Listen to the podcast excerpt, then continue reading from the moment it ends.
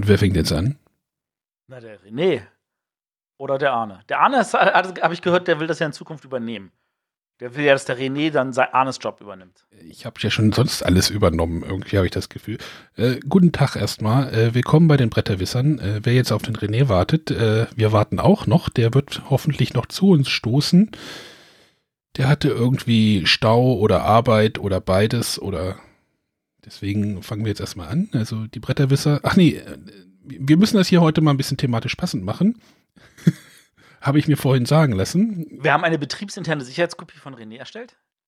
Nein, wir sollen nicht so viel labern vorneweg, haben wir doch vorhin drüber geredet. Ja, ich finde, das stört mich halt total, ja. Aber deswegen bin ich ja jetzt zu Gast, ja, damit sich das endlich mal ändert. Hi, mein Name ist Dominik. Aber wir dürfen dich schon vorstellen, oder? Ja, klar. War das jetzt ein Heidi oder ein Heide? Was? Oh. Er hat Hi gesagt und ich frage mich, was die andere Hälfte des Wortes war. Egal, genau. Der Dominik ist hier. Wir möchten ähm, heute über etwas reden, was äh, vor ähm, zwei Wochen mein äh, unser Twitter äh, ein bisschen zugeflutet hatte. Äh, dort ist äh, der Dominik hat eine, ein, einen Artikel veröffentlicht auf äh, Wired, richtig? Genau, genau. Ähm, vielleicht noch mal kurz zur Aufklärung, warum, äh, warum ich jetzt meinte mit dem, mit der, dass wir alles nicht zerreden. Ich, also ich mache neben Wired mache ich noch einen Podcast und das ist ja der kürzeste Lava-Podcast der Welt und deswegen hatten wir uns heute schon ein bisschen darüber unterhalten, dass das Bretterwisser ja immer sehr lang ist im Vergleich zu mir. Ähm, bei, bei Wired habe ich über äh, gefälschte Brett, Brett- und Kartenspiele geschrieben und äh, mich hat das nämlich, als ich das erfahren habe, auch total überrascht. Deswegen kann ich verstehen, dass das auch für euch in eurer Twitter-Timeline äh, so ein bisschen, ja, so ein bisschen Überraschung war, als es das dann geflutet hat. Genau, und äh, ist jetzt natürlich lustig, dass René nicht da ist, weil ihn hat das nämlich auch überrascht, als wir mal vor, weiß nicht, acht Wochen irgendwie da sowas mal fallen gelassen haben, ne, Matthias? Da meinte René irgendwann, genau, als dieses Codenames irgendwie durch, durchs Twitter-Universum gelaufen ist, da meinte René, ähm, es gibt gefälschte Brettspiele. Das war so ein ganz großes Fragezeichen. Und äh, anscheinend gibt es da doch mehr, wie wir uns das alles irgendwie vorstellen hier in unserer Blase. Und da wollen wir heute mal ein bisschen drüber reden. Genau. Ja, äh, also ich Aber glaub, bevor wir zum Hauptthema kommen. Lass ihn doch den Gast mal ausreden hier. Hab ich doch. so. Ich wollte anscheinend wieder abkürzen, aber das ist ja, ist ja falsch hier. Na, Nein, wir wollten jetzt erstmal, wir müssen hier die Struktur der Sendung mal ein bisschen auf äh, hier äh, auf Kurs halten. Also, Spiel der Woche kommt jetzt, wollte Matthias wahrscheinlich hin, ne? Genau, ich wollte das abkürzen, damit wir gleich zum Spiel der Woche kommen. Also, ich möchte dieses Mal über äh, ja, ein, ein Bauspiel reden, weil ja Matthias großer Fan von Bauspielen ist. Aber dieses Mal ist dieses Bauspiel kooperativ. Ähm, wir hatten es die letzten Sendungen auch schon mal erwähnt. Äh, ich möchte über Menara reden. Hallo René, bist du da? Jetzt bin ich da. Okay, Hallo. Ich mache erstmal weiter. Ähm, genau, Minara, das ist äh, ein, ein Bauspiel von aus dem Hause Zoch, in dem es darum geht, äh, kooperativ einen Turmbau, einen Tempelbau zu errichten.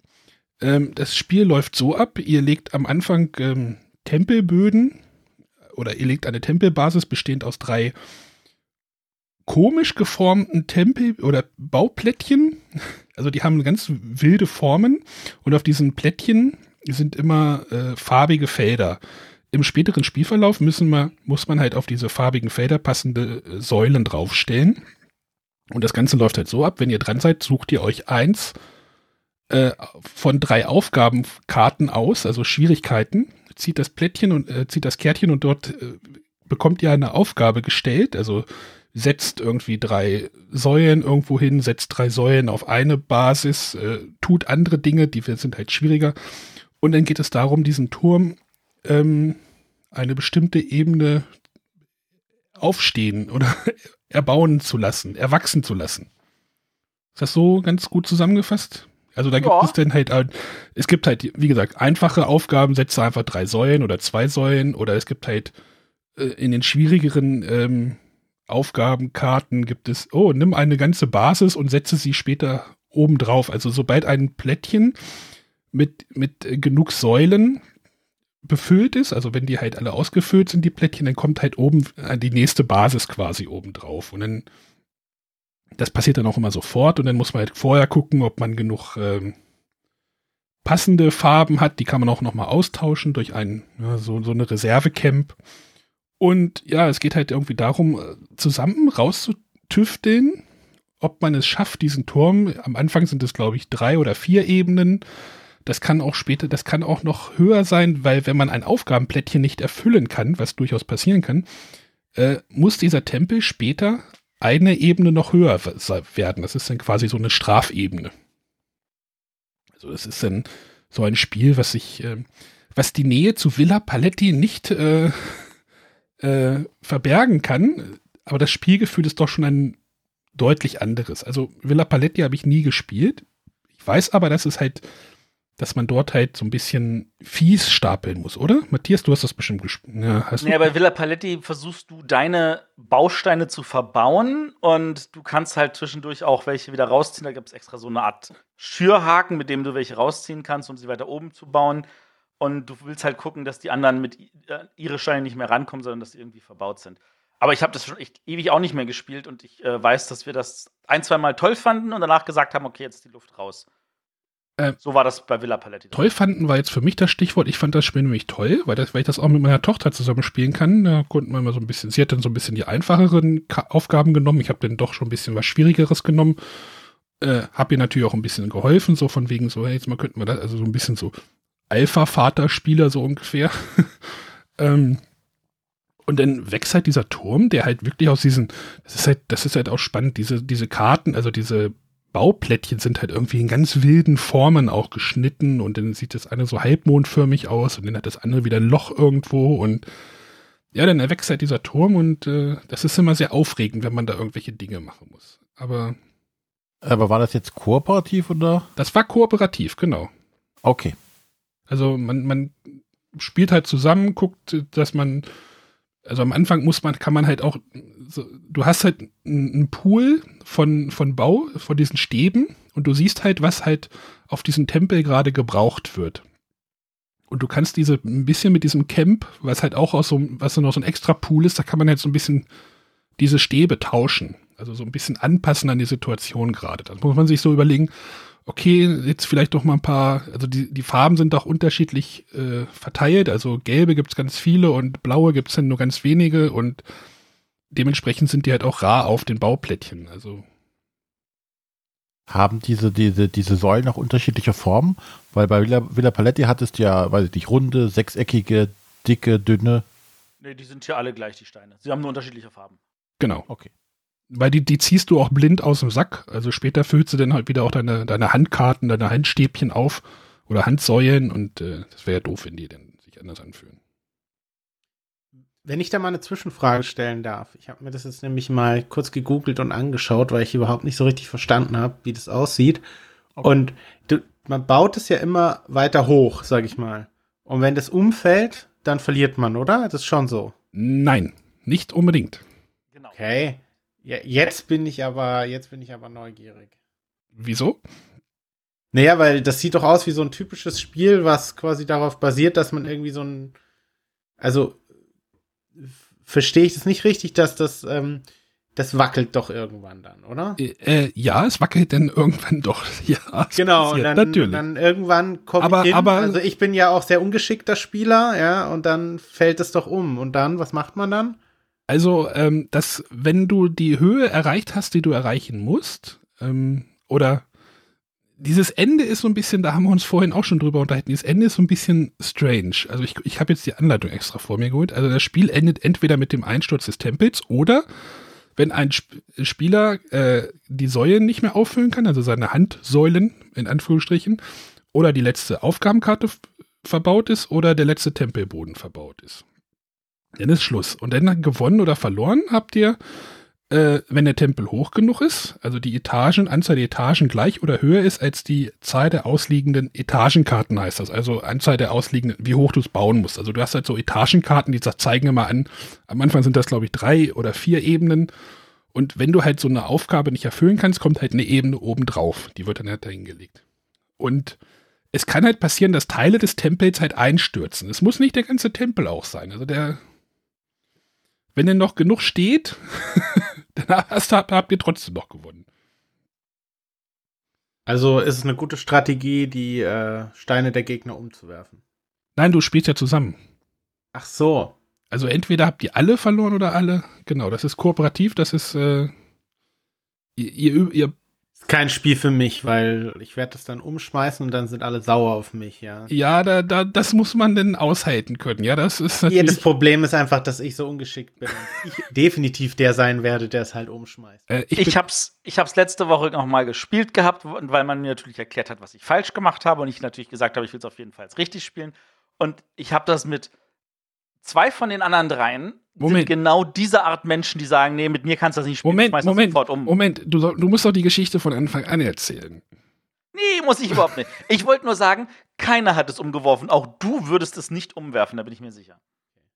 Na, es ist schon, es wird natürlich wackelig nach oben, das ist klar. Aber du kannst auch, naja, Du kannst mit genug Physik rangehen und sagen, du musst nur darauf achten, dass du, äh, dass du Tri- Tripod-mäßig einfach auf drei Punkte mindestens legst, die in einem entsprechenden Winkel zueinander Ja, stehen, das- dass dann. Problem ist, wenn du halt das nächste Plättchen, also es, es sind auch nicht alle Plättchen äh, so, so dreipunktmäßig aufgebaut. Es gibt halt welche, die sind eher länglich aufgebaut. Da wird es dann schwierig. Das ist richtig, ja. Deswegen sage ich, also, Matthias, du hast es jetzt aber den einmal richtig gespielt, oder? Ja, habe ich. Ähm, Ist besser geworden. es ist, okay. Matthias Ich Moch. habe es auf den Tisch gesetzt. Ich hatte, äh, ich habe, den- ich hatte den Leuten gesagt, also die hatten das alle vorher noch nicht gespielt. Hab denen gesagt, ich ähm, habe hier zwei Spiele. Ich hatte noch einen Flamme Rouge da. Eins davon finde ich klasse, eins davon finde ich nicht klasse. Ich werde euch nicht sagen, welches welches ist. Und, äh, sondern wir spielen jetzt erstmal das erste davon und dann spielen wir das zweite davon. Dann könnt ihr mir sagen, welches ihr besser findet. Und wir hatten dann also dieses Minara gespielt und dann sagten alle, ja, hat Spaß gemacht. Wollen wir nicht nochmal spielen. Äh, Ja, man muss halt so ein bisschen, also erstmal glaube ich, dass ihr nicht Zielgruppe seid. Ähm, das waren tatsächlich jetzt nicht meine Vielspieler. Das waren die Leute, die, die also da waren zwei dabei, für die das regeltechnisch tatsächlich das richtige Niveau war. Regeltechnisch hat das ja nicht, also, Ja, ganz genau. Also wir haben da auch eine Person dabei, die ist von allem in was derzeit, also die ist auch von ganz schön clever überfordert. ist ja auch Kennerbereich. Genau. Also das Mendara hat sie nicht überfordert, hat wunderbar funktioniert. Ich will nur sagen, auch sie hat gesagt, so ja, muss ich nicht nochmal spielen. Also, Also, meine, Ich will nicht sagen, dass das Spiel schlecht ist. Das, ist, das, das habe ich nie behauptet. Ähm, aber äh, das ist halt so, hm, ja. ja, aber wie viele, Ba- wie viele Bauspiele hast du denn zu Hause? Äh, du meinst jetzt Bauspiel im Sinne von, ich mache einen 3D-Aufbau? Oder Bauspiel im Sinne von zum Beispiel, äh, äh, ich, ich, ich baue sowas wie zum Beispiel bei, ähm, wie heißt denn dieses Stuff, äh, ähm, dieses Stadtbauspiel von, äh, Nein, so, so drei, so Bauspiele. Bauspiel, Bauspiel, Agricola, ich baue einen Ba- Bauernhof auf. Nein, Baugeschicklichkeitsspiele, so viel hast du nicht davon. Also ich habe kein einziges. Ja, ich, Ich, ich, habe, ich habe zwei Spiele, die ich unter Geschicklichkeitsspiele einsortieren will, von denen ich mich auch nicht trennen würde. Das eine ist das Karabande. Das finde ich tatsächlich super. erwähntest du letzte Woche schon. Genau, genau. Und das andere ist ähm, Visionary. Und Visionary ist das, was damals auch von der Jury einen Sonderpreis bekommen hat und was man heutzutage sagen würde, das ist irgendeine Unterart von Make and Break. Wir Ähm, schweifen ab. Zwei Teams, äh, äh, jedem Team ist einer äh, äh, mit verbundenen Augen und muss dann irgendein Konstrukt auf einer Karte nachbauen, während die anderen ihm das zuschreien und gleichzeitig im anderen Team irgendwelche falschen Hinweise zuschreien. Und ähm, da, da habe ich auch total Freude dran. Ja. René, du hast jetzt ja auch noch nicht, du hast ja auch noch, von, noch, noch keine Berührungs, äh, Berührungsängste, äh, Berührungspunkte gehabt zu dem Spiel, oder? Muss das Mikro auf. Äh, n- nee, ähm, ich wollte sowieso gerade noch, du hast jetzt, äh, du gesagt, Villa Paletti hast du nicht gespielt. Ich hatte jetzt nur Villa Paletti gespielt. Die Frage wäre jetzt gewesen, wenn ich solche Art von Spielen mag, wenn ich Villa Paletti mag, mag ich dann auch das und brauche ich beide? Aber das kannst du ja leider nichts zu sagen, ne? nee, Villa Paletti habe ich nicht gespielt. Also, äh, okay, da ich anscheinend der Einzige bin, der beides gespielt hat, kann ich sagen, ähm, außer dass du irgendwelche Türmchen nach oben baust, haben die Spiele null miteinander zu tun. Und deswegen ist sä- sämtliche Vergleiche über das, was man sieht, hinaus eigentlich daneben. Also nur weil du Villa Paletti hast, hat dieses Spiel trotzdem nichts damit zu tun. Es ist so, als wenn ich sage, naja, ich habe ja, ähm, ich habe ja einen Ein, Kniffel, ich ein brauche kein Moment, anderes mu- Würfelspiel. muss den Vergleich zu René machen. Ich habe die Cent, brauche ich denn ein Zombie-Site? Ja, das sind tatsächlich zwei verschiedene Spiele. Descent und Zombicide oder Villa Paletti und Menara? Sowohl als auch. Äh, ja. Also wer Villa Paletti noch heute spielt und sagt, er liebt es, das Ding aufzubauen, sollte mal einen Blick drauf werfen. Definitiv. Wer sagt, ich finde Villa Paletti nicht schlecht, aber das hat irgendwie die Luft raus, dann sage ich, guck da Menara an, ist definitiv auch nicht schlecht. Wer sagt, ich liebe kooperative Spiele und dazu gehöre ich leider und hat kein Problem mit solchen Geschicklichkeitsspielen, dann soll er einen Blick drauf werfen. Ich liebe kooperative Spiele, ich bin nur nicht so der Typ für diese Geschicklichkeitsspiele. Ich- ich glaube, deswegen das- ist das vielleicht Ich glaube, dass das halt für Kinder eine coole, coole Sache ist, auf jeden Fall. Das glaube ich auch. René, der, der Nico wird es äh, zu, zum Bibel-Treffen dabei gehabt haben. Wir sind jetzt ja nach dem Pfingst. Naja, wir nehmen es vor Pfingsten auf, die Sendung kommt aber erst nach Pfingsten. Vielleicht äh, kannst du dir das ja mal anschauen. Werde ich dann tun. Gut. Achso, es gibt übrigens, genau, das wollte ich noch sagen. Es gibt äh, zum Thema, äh, es gibt so ein, so ein, naja, bei Boardgame Geek so ein Design-Tagebuch oder ja, so ein kleiner Blogpost von dem Autoren. Ähm, das Spiel ist seit 1995 oder 96 in der Entwicklung und Oha. hat irgendwie über zehn Jahre im Schrank gelegen, nachdem Villa Paletti Spiel des Jahres geworden ist. Also der, Bald so ähnlich. wenn ich das richtig verstanden habe, Matthias, hilf mir da, ähm, arbeitet Also er hat es irgendwie äh, Ende der 90er entwickelt, ähm, nee, oder Mitte der 90er, ähm, ist damit zu einem Verlag gegangen. Ähm, dann Nee, kam das- dieses Villa Paletti raus und dann haben sie sich entschieden, naja, dann, dann lassen sie das mal in der Schublade verschwinden. Das war tatsächlich total spannend, das alles zu Ist er nicht auch bei Zoch irgendwie ähm? Inzwischen ist er bei Zoch halt auch angestellt, das ist richtig. Ah, okay, ja, da gibt es halt so eine Nähe, aber äh, wahrscheinlich war jetzt wieder Zeit, das mal rauszuholen. Ich finde es trotzdem cool, äh, meine Tochter und ich, wir hatten da viel Spaß dran. Auch ich kann, ich bin auch ein Geschicklichkeits- äh, aber ja, aber man muss halt dieses aushalten können, wenn man, wenn man wirklich das ganze Ding da irgendwie in die letzte Etage baut und man ist dann derjenige, der es irgendwie umwirft. Aber ja. Dazu kannst du stehen. Ja, jetzt können wir erstmal den René begrüßen. Hallo René. Hallo zusammen. Tut mir leid. Ja, Hallo. Aber der Alltagsstress. ich, wir, wir hatten schon mal angefangen. äh, Ja, alles gut. an- Richtig so. Ähm, genau. Wollen wir gleich zur Frage der Woche abbiegen oder? Du machst noch mal kurz die Eckdaten und dann fliegen wir Ach so, das war äh, Villa Paletti, wollte ich gerade sagen. äh, Menara erschien bei ähm, beim Zoch Verlag äh, und der Autor ist Oliver Richtberg. Brauchst du noch mehr? Nein. Äh, Illustrator? Ah, den habe ich. Ich mag es, wenn ein Illustrator mit zu erwähnen. Ja, den müsste ich jetzt hier suchen. Der steht hier nicht in der Anleitung. Der, der steht vorne auf der Schachtel drauf. Habe ich nicht. Ich habe ich hab die Illustration. Sebastian Kevo. Kevo. Satz und Layout Oliver Richtberg. So. Ja, aber Satz und Layout ist ja jemand anderes als Illustration. Ja, steht alles beides jetzt in der Anleitung. So. So, wenn du jetzt wissen willst, was der Sebastian Cavo vorher noch gemacht hat, der hat Not Alone gemacht und der hat When I Dream gemacht. Not Alone Mhm. kenne ich. When I, When I Dream, ganz großartige Lo When I Dream habe ich äh, in Tann dabei gehabt worden. Genau. Aber gut, bei When I Dream ist natürlich auch noch ganz viele andere Illustratoren. Das sind einfach zu viele Karten, dass es einer alleine machen könnte, außer du bist irgend so ein Arbeitstier. Ähm, was ja auch cool ist, aber ähm, da- sind ja die Franzosen, die sagen, ja, da komm, dann macht der fünf und der fünf und der fünf und der fünf und dann, da ist er auch einer von denen. Matthias, du bist abgeschwiffen schon wieder. Da ist heute nicht. Wir hatten eine nächster Sendung, Punkt. ich- nächster hatte ich- Punkt. Die hatte ich, glaube ich, da hatte ich in meiner Top 10 drin, wo wir dieser tatsächlich gesagt haben, wir geben uns nur 60 Minuten, wir haben sie in 60 Minuten durchgezogen. Ja, dann Wir haben wir über Zeit geredet, ich erinnere mich. Genau. Also, ich biege einfach jetzt mal zur Frage der Woche ab. René, ich übernehme einfach jetzt mal die Moderation hier. Ja, mach weiter, du machst das super. Ich bin schon warm geredet. Ja. Ähm, die Nina hat uns heute just eine E-Mail geschrieben und was eigentlich total jetzt äh, schon ins Hauptthema abbiegt, oder, Matthias? Oh, ein bisschen.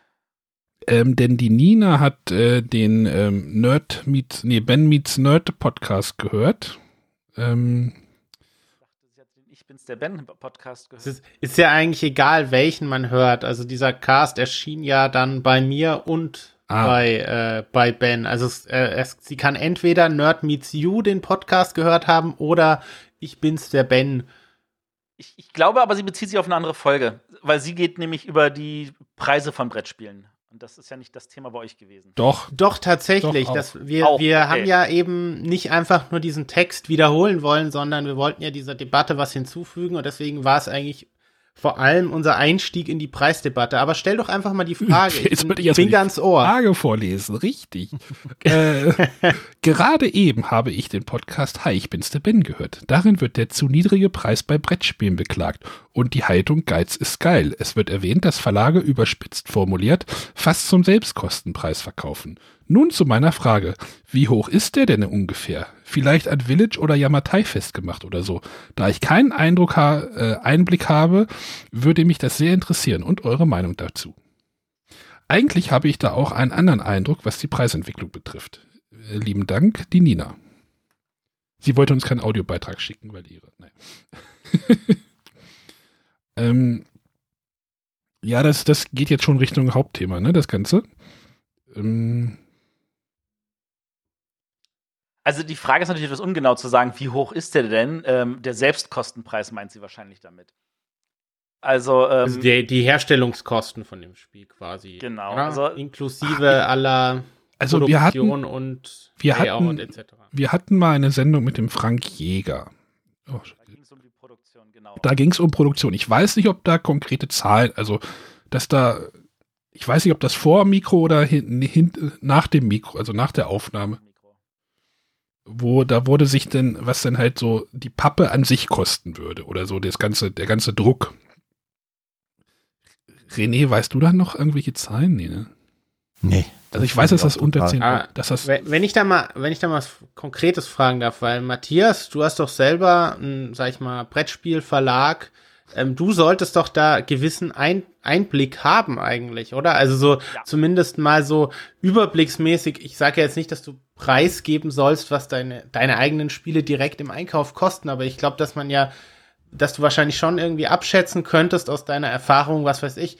Wir nehmen jetzt mal so ein im, im Podcast ging es ja konkret um so Spiel des Jahres Spiele zum Beispiel, die dann besonders günstig rausgehauen werden. Und wenn wir da mal, nehmen wir doch mal letztes Spiel des Jahres, ja, vielleicht sowas wie, oder weiß nicht, vielleicht hast du ein gutes Beispiel aus, weil es ist ja vielleicht, kannst du dann ein gutes Beispiel nennen, an dem man das erklären kann. Mal sehen, ob er Also- damit rausrückt. Also, sie hat ja gefragt, ob wir das an sowas wie zum Beispiel Village oder Yamatai festmachen können. Äh, ich würde es jetzt an Yamatai nicht festmachen wollen, weil Days of Wonder noch mal eine Geschichte für sich selber ist. Ähm, ich würde das jetzt äh, auch nicht an Village festmachen wollen, sondern ich würde das jetzt an einem, ähm, sage ich jetzt mal, äh, fiktiven Spiel festmachen. Die Stadt. Genau, wir nennen sie einfach mal die Stadt. Es ist ein Aufbauspiel mit Holzklötzchen und äh, Schnipsen und Blöffen und Auktionen. Einfach nur, damit wir alles drin haben, was eh in jedem Spiel drin ist. Ähm, und dann ähm, ist es so, dass wenn du dieses fiktive Spiel für einen Ladenpreis von 50 Euro, und wenn wir sagen Ladenpreis 50 Euro, dann reden wir von ähm, dem, was der, äh, was der, der in Anführungszeichen empfohlene VK ist, der sogenannte äh, UVP, unverbindliche Preisempfehlung. Ähm, wenn der bei 50 Euro liegt, das heißt, der Laden verkauft es für 50 Euro, dann musst du davon ausgehen, dass der Laden von diesen 50 Euro erstmal die Mehrwertsteuer schon abführen muss, die Umsatzsteuer. Das heißt, der Laden selber, wenn er das für 50 Euro verkauft hat, hat davon nur irgendwie 42 Euro, 41 Euro in dem Dreh herum. Von diesen 41 Euro muss er natürlich seine Miete bezahlen, seine Mitarbeiter, seine Versicherung und so weiter. Und dann muss das Spiel einkaufen. Und da ist es erfahrungsgemäß so, da kauft er für ungefähr 25 Euro ein. Also heißen, er kauft es für 25 Euro netto. Da kommt natürlich auch noch die Märchensteuer oben drauf, die, die er auch später beim Einkauf dann drauf hat. Ähm, und von diesen 25 Euro, für die er es eingekauft hat, hat er es natürlich bei einem Großhändler gekauft. Und der Großhändler hat das natürlich vom Verlag gekauft. Das heißt, der Großhändler will auch noch mal irgendwo so sein, sein, sein kleines Gewinnchen haben, damit er davon irgendwie den laufenden Betrieb bezahlen kann. Und zwischendurch gab es noch Kosten für Versand und ähnlichen Kram und solche Sachen. Und sagen wir also, wir sind jetzt bei der Großhändler hat das also für, sagen wir mal, 20 eingekauft. Und der Verlag hat es dem Großhändler, also hat es dem Großhändler für 20 Euro und der Verlag selber hat das drucken lassen und dann hat das ungefähr 10, 12 Euro gekostet. Und für diese 10, 12 Euro hast du halt das Material, die ganzen Produktionskosten, die Menschen, die da an, den, an der Maschine stehen müssen und irgendwelche Sachen austauschen und einpacken und ähnliche Sachen. Da sind ja auch ohne Ende viele Menschen beteiligt. Und von diesen 12 Euro zu diesen 20 Euro, das ist der Gewinn und davon muss dann der Verlag bezahlen. Den Illustrator, den Autor, den Redakteur, seine eigenen Versicherungen, irgendwelche anderen Märchensteuergeschichten und so weiter und so weiter. So, das ist jetzt so mal die illustro illustre grobe, fiktive Preisgestaltung. Und wenn man das dann so sieht, dann denkt man sich so, okay, ähm, wenn ich das alles abziehe, dann hat, sagen, wahrscheinlich der Verlag an dem ein Spiel ein Euro gemacht. Und davon verkauft er jetzt 2000 Stück. Und das reicht natürlich nicht, um davon ein Jahr lang leben zu können. Ah, diese Preisdiskussion sind irgendwie mal so deprimierend, finde ich. Ja, wobei deine, deine Rechnung hast, kannst du ja quasi auf jedes Produkt, was im Laden verkauft wird, anwenden. Genau, das trifft jetzt nicht nur für Spiele zu, das trifft auch auf Bücher zu, die noch den Vorteil haben, dass sie natürlich eine Preisbindung haben, wenn es irgendwelche Taschenbücher sind. Ja, aber es könnte ein ähm, Fernseher sein, es könnte auch eine Couch sein. Fernseher, Couch, äh, irgendwelche Fliesen, ähm, etc. etc. So, so erstmal nichts Spezielles oder Spannendes, was nur die, die Brettspiele an der, an der Sache betrifft. Aber natürlich wir leben in der Geiz ist geil Mentalität. Dieser Spruch, den, der ist, der ist nie weggegangen, auch wenn äh, Saturn nicht mehr damit wirbt. Ähm, die Leute haben das einfach intus. Ja, wollen wir jetzt gleich bei der Preisdiskussion bleiben oder wollen wir nochmal abbiegen, jetzt erstmal Richtung Hauptthema und dann nochmal die Schleife? Ja, aber wir haben ja noch nicht die, die, die Frage jetzt, glaube ich, von der Nina richtig beantwortet, ne? Also das nee, jetzt das was, was sie jetzt eigentlich wissen will, ist diese Preisentwicklung. Bewegt sich das wirklich nach oben? Bewegt sich das nach unten? Und ähm, da kann ich nur sagen, wir sind halt, äh, es gibt so etwas, das nennt man dann ähm, äh, normale Inflation, die äh, dafür sorgt, dass äh, wenn heute etwas 10 Euro kostet, dann kostet das in 10 Jahren wahrscheinlich nicht mehr 10 Euro, sondern schon 15 oder 20.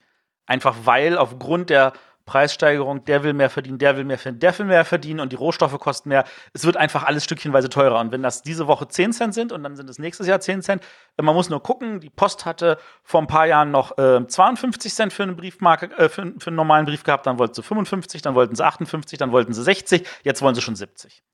Und davon reden ja, wir von einer Entwicklung von ein paar Jahren. Aber die, die Inflation kann jetzt nicht das sein, worüber man alle redet, weil das kriegt ja das passiert ja bei allen Sachen auch. Ne? Die Frage ist doch jetzt eher, passiert eine, eine nicht Inflation, äh, von, von einer Inflation getriebene Erhöhung oder Erniedrigung eher, also ja, also dass es findet günstiger trotz wird. Inflation eine zusätzliche Steigerung des Preises statt. Also wenn man die rausrechnen würde.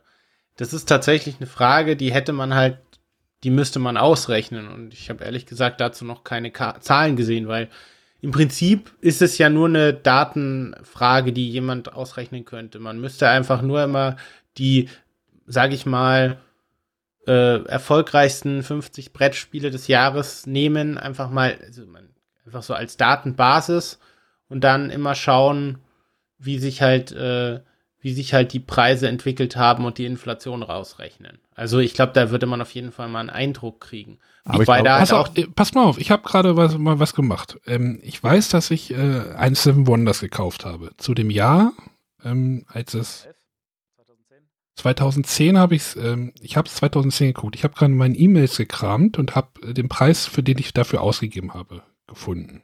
Es hat damals 35 Euro gekostet. Jetzt gucke ich gerade bei Amazon, also bei einem großen Online-Händler, ähm, nach dem jetzigen Preis und der liegt bei 34 Euro. Klingt nach stabil. Das eigentlich sogar günstiger.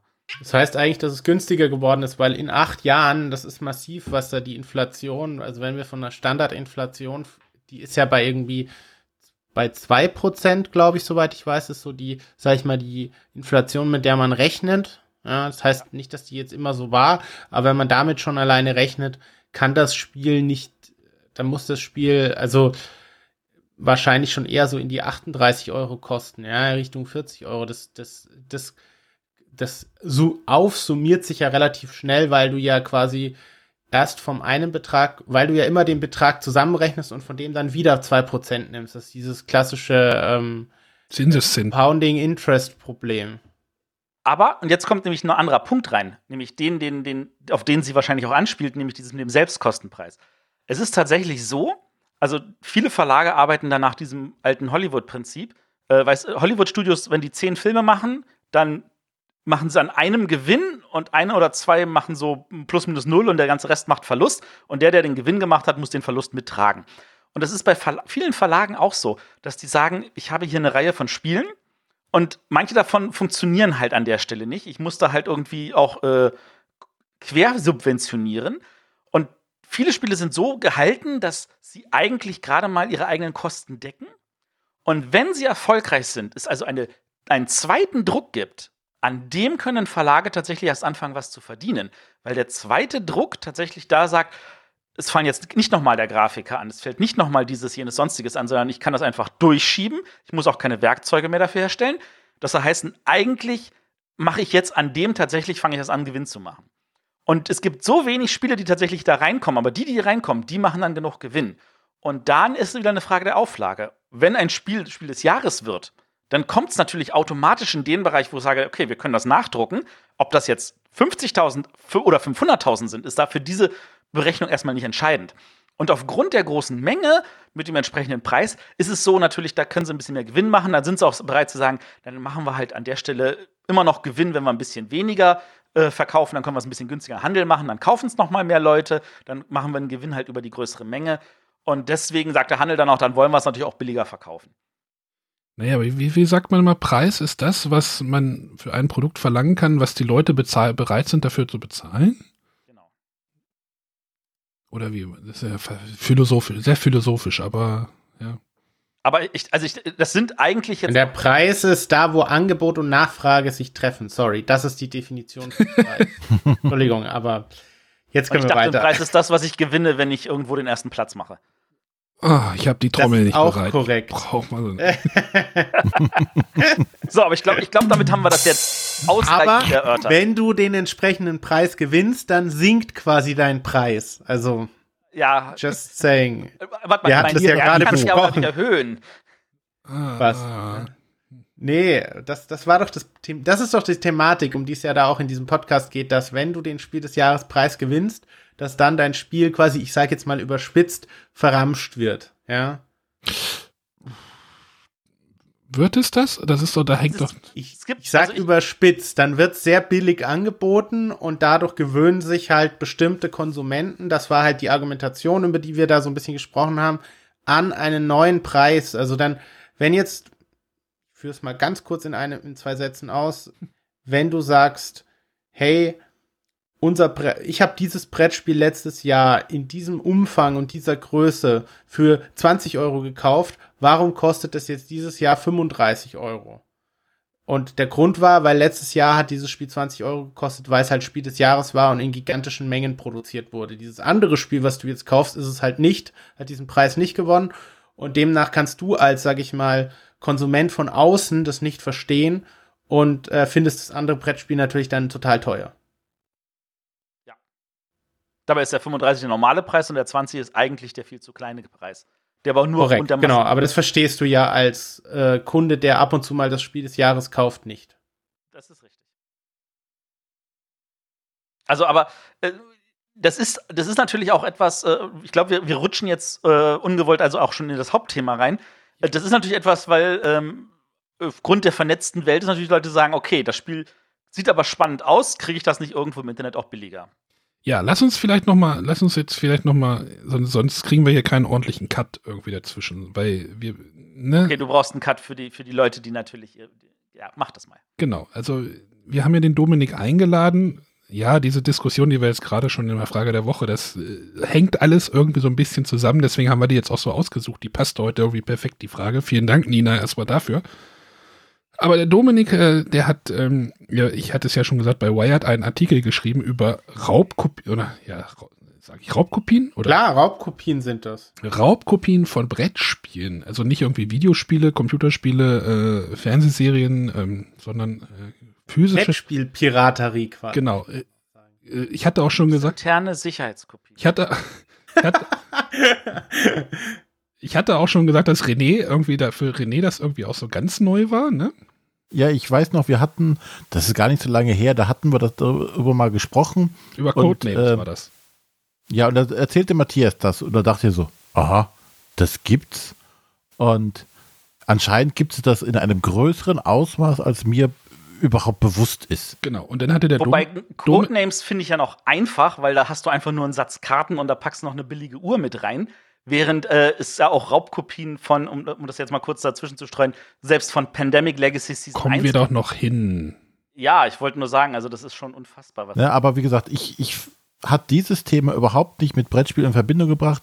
Klar, äh, Video, also Filme oder, oder, oder Computerspiele, äh, ich glaube, da, da kennt jeder so seine Bezugsquellen, wo er das mal kennengelernt hat. Aber ähm, und wo man äh, und wo man es noch kennt, ist äh, Klamotten. Dass wenn du aus deinem Urlaub äh, das Hugo Boss Shirt für äh, 20 Cent irgendwie mitnehmen konntest. Ähm, aber ich hatte nie damit gerechnet, dass das auch für Brettspiele funktioniert. Dass es da tatsächlich einen Markt gibt oder dass der Markt groß genug ist, um diesen Aufwand zu fahren. Äh, René, nimmst du deine Spur auf? Ja. Äh, Sehr gut. du kommst ein bisschen abgehackt. Aber genau, also der Dominik hat einen Artikel geschrieben, äh, der ist auf Wired. Äh, ich denke mal, den werde ich hier auch nochmal rein äh, in die Shownotes mit reinklemmen. Aber äh, genau, wie bist du denn dazu überhaupt gekommen, irgendwie auf diese Idee, da mal, ja, da anzusetzen? Also, wie, wie kam es dazu? Hast du gesehen, ey, da gibt es irgendwo äh, bei XY Shop ähm, ein Spiel günstig? Was ist denn das? Oder wie, wie ist diese Story entstanden? Da wollte ich jetzt erstmal von. von Ich habe tatsächlich das amerikanische Brettspiel und äh, also so Branchenmagazin, da gibt's so ein Branchenmagazin über so Comics, Brettspiele, so Hobbymarkt. ICV. Äh, das heißt ICV2, ja, danke. Das ist die Abkürzung für in Internal ähm, Con äh, Conversation. Und diese auf diesem Bo auf dieser äh, auf dieser Website von diesem Branchenmagazin, da gab es eben Interview mit äh, Christian T. Peterson über eigentlich verschiedene Themen. Also es war einfach so ein großer Aufschlag, wo der halt über verschiedene Sachen geredet hat. Und unter anderem hat der dann eben im Interview dieses Problem mit Brettspielfälschungen angesprochen. Und dass die eben, also das, das Phänomen, das der beschrieben hat, war, dass, äh, dass Fälscher diese Brettspiele angeblich über Fulfillment bei Amazon in den Umlauf bringen. Also das gibt so ein System bei Amazon, wo du deine Produkte bei, als Händler bei Amazon lagern kannst, damit die dann schneller rausgeschickt werden können und du dich weniger um dieses Verschicken kümmern musst. Und das benutzen ganz, ganz viele Händler und die, der Effekt ist quasi, wenn ganz, ganz viele Händler ihre Produkte irgendwie zu Amazon schicken, dann liegen die halt alle zusammen in einem Fach und ja, wenn du dann halt Fälschungen eingeschickt hast, dann Dann werden die halt vermischen die sich. Genau, dann vermischen sich die. und keiner weiß dann mehr, wo die Fälschung eigentlich herkam. Und das war so die ursprüngliche Ding, wie ich da erst drauf kam. Und im Zuge dessen habe ich mich dann ein bisschen auch mit, äh, mit Magic-Kartenfälschungen ein bisschen auseinandergesetzt. Also, äh, das gibt ja dieses Sammelkartenspiel Magic, wo die Karten zum Teil halt Tausende von Euro wert sind, weil die heute nicht mehr gedruckt sind und uralt. Und dann gibt's aber auch so mittelpreissegmentige Karten, die so 50 50 Euro wert sind, sage ich mal, die man aber auf jedem Turnier braucht.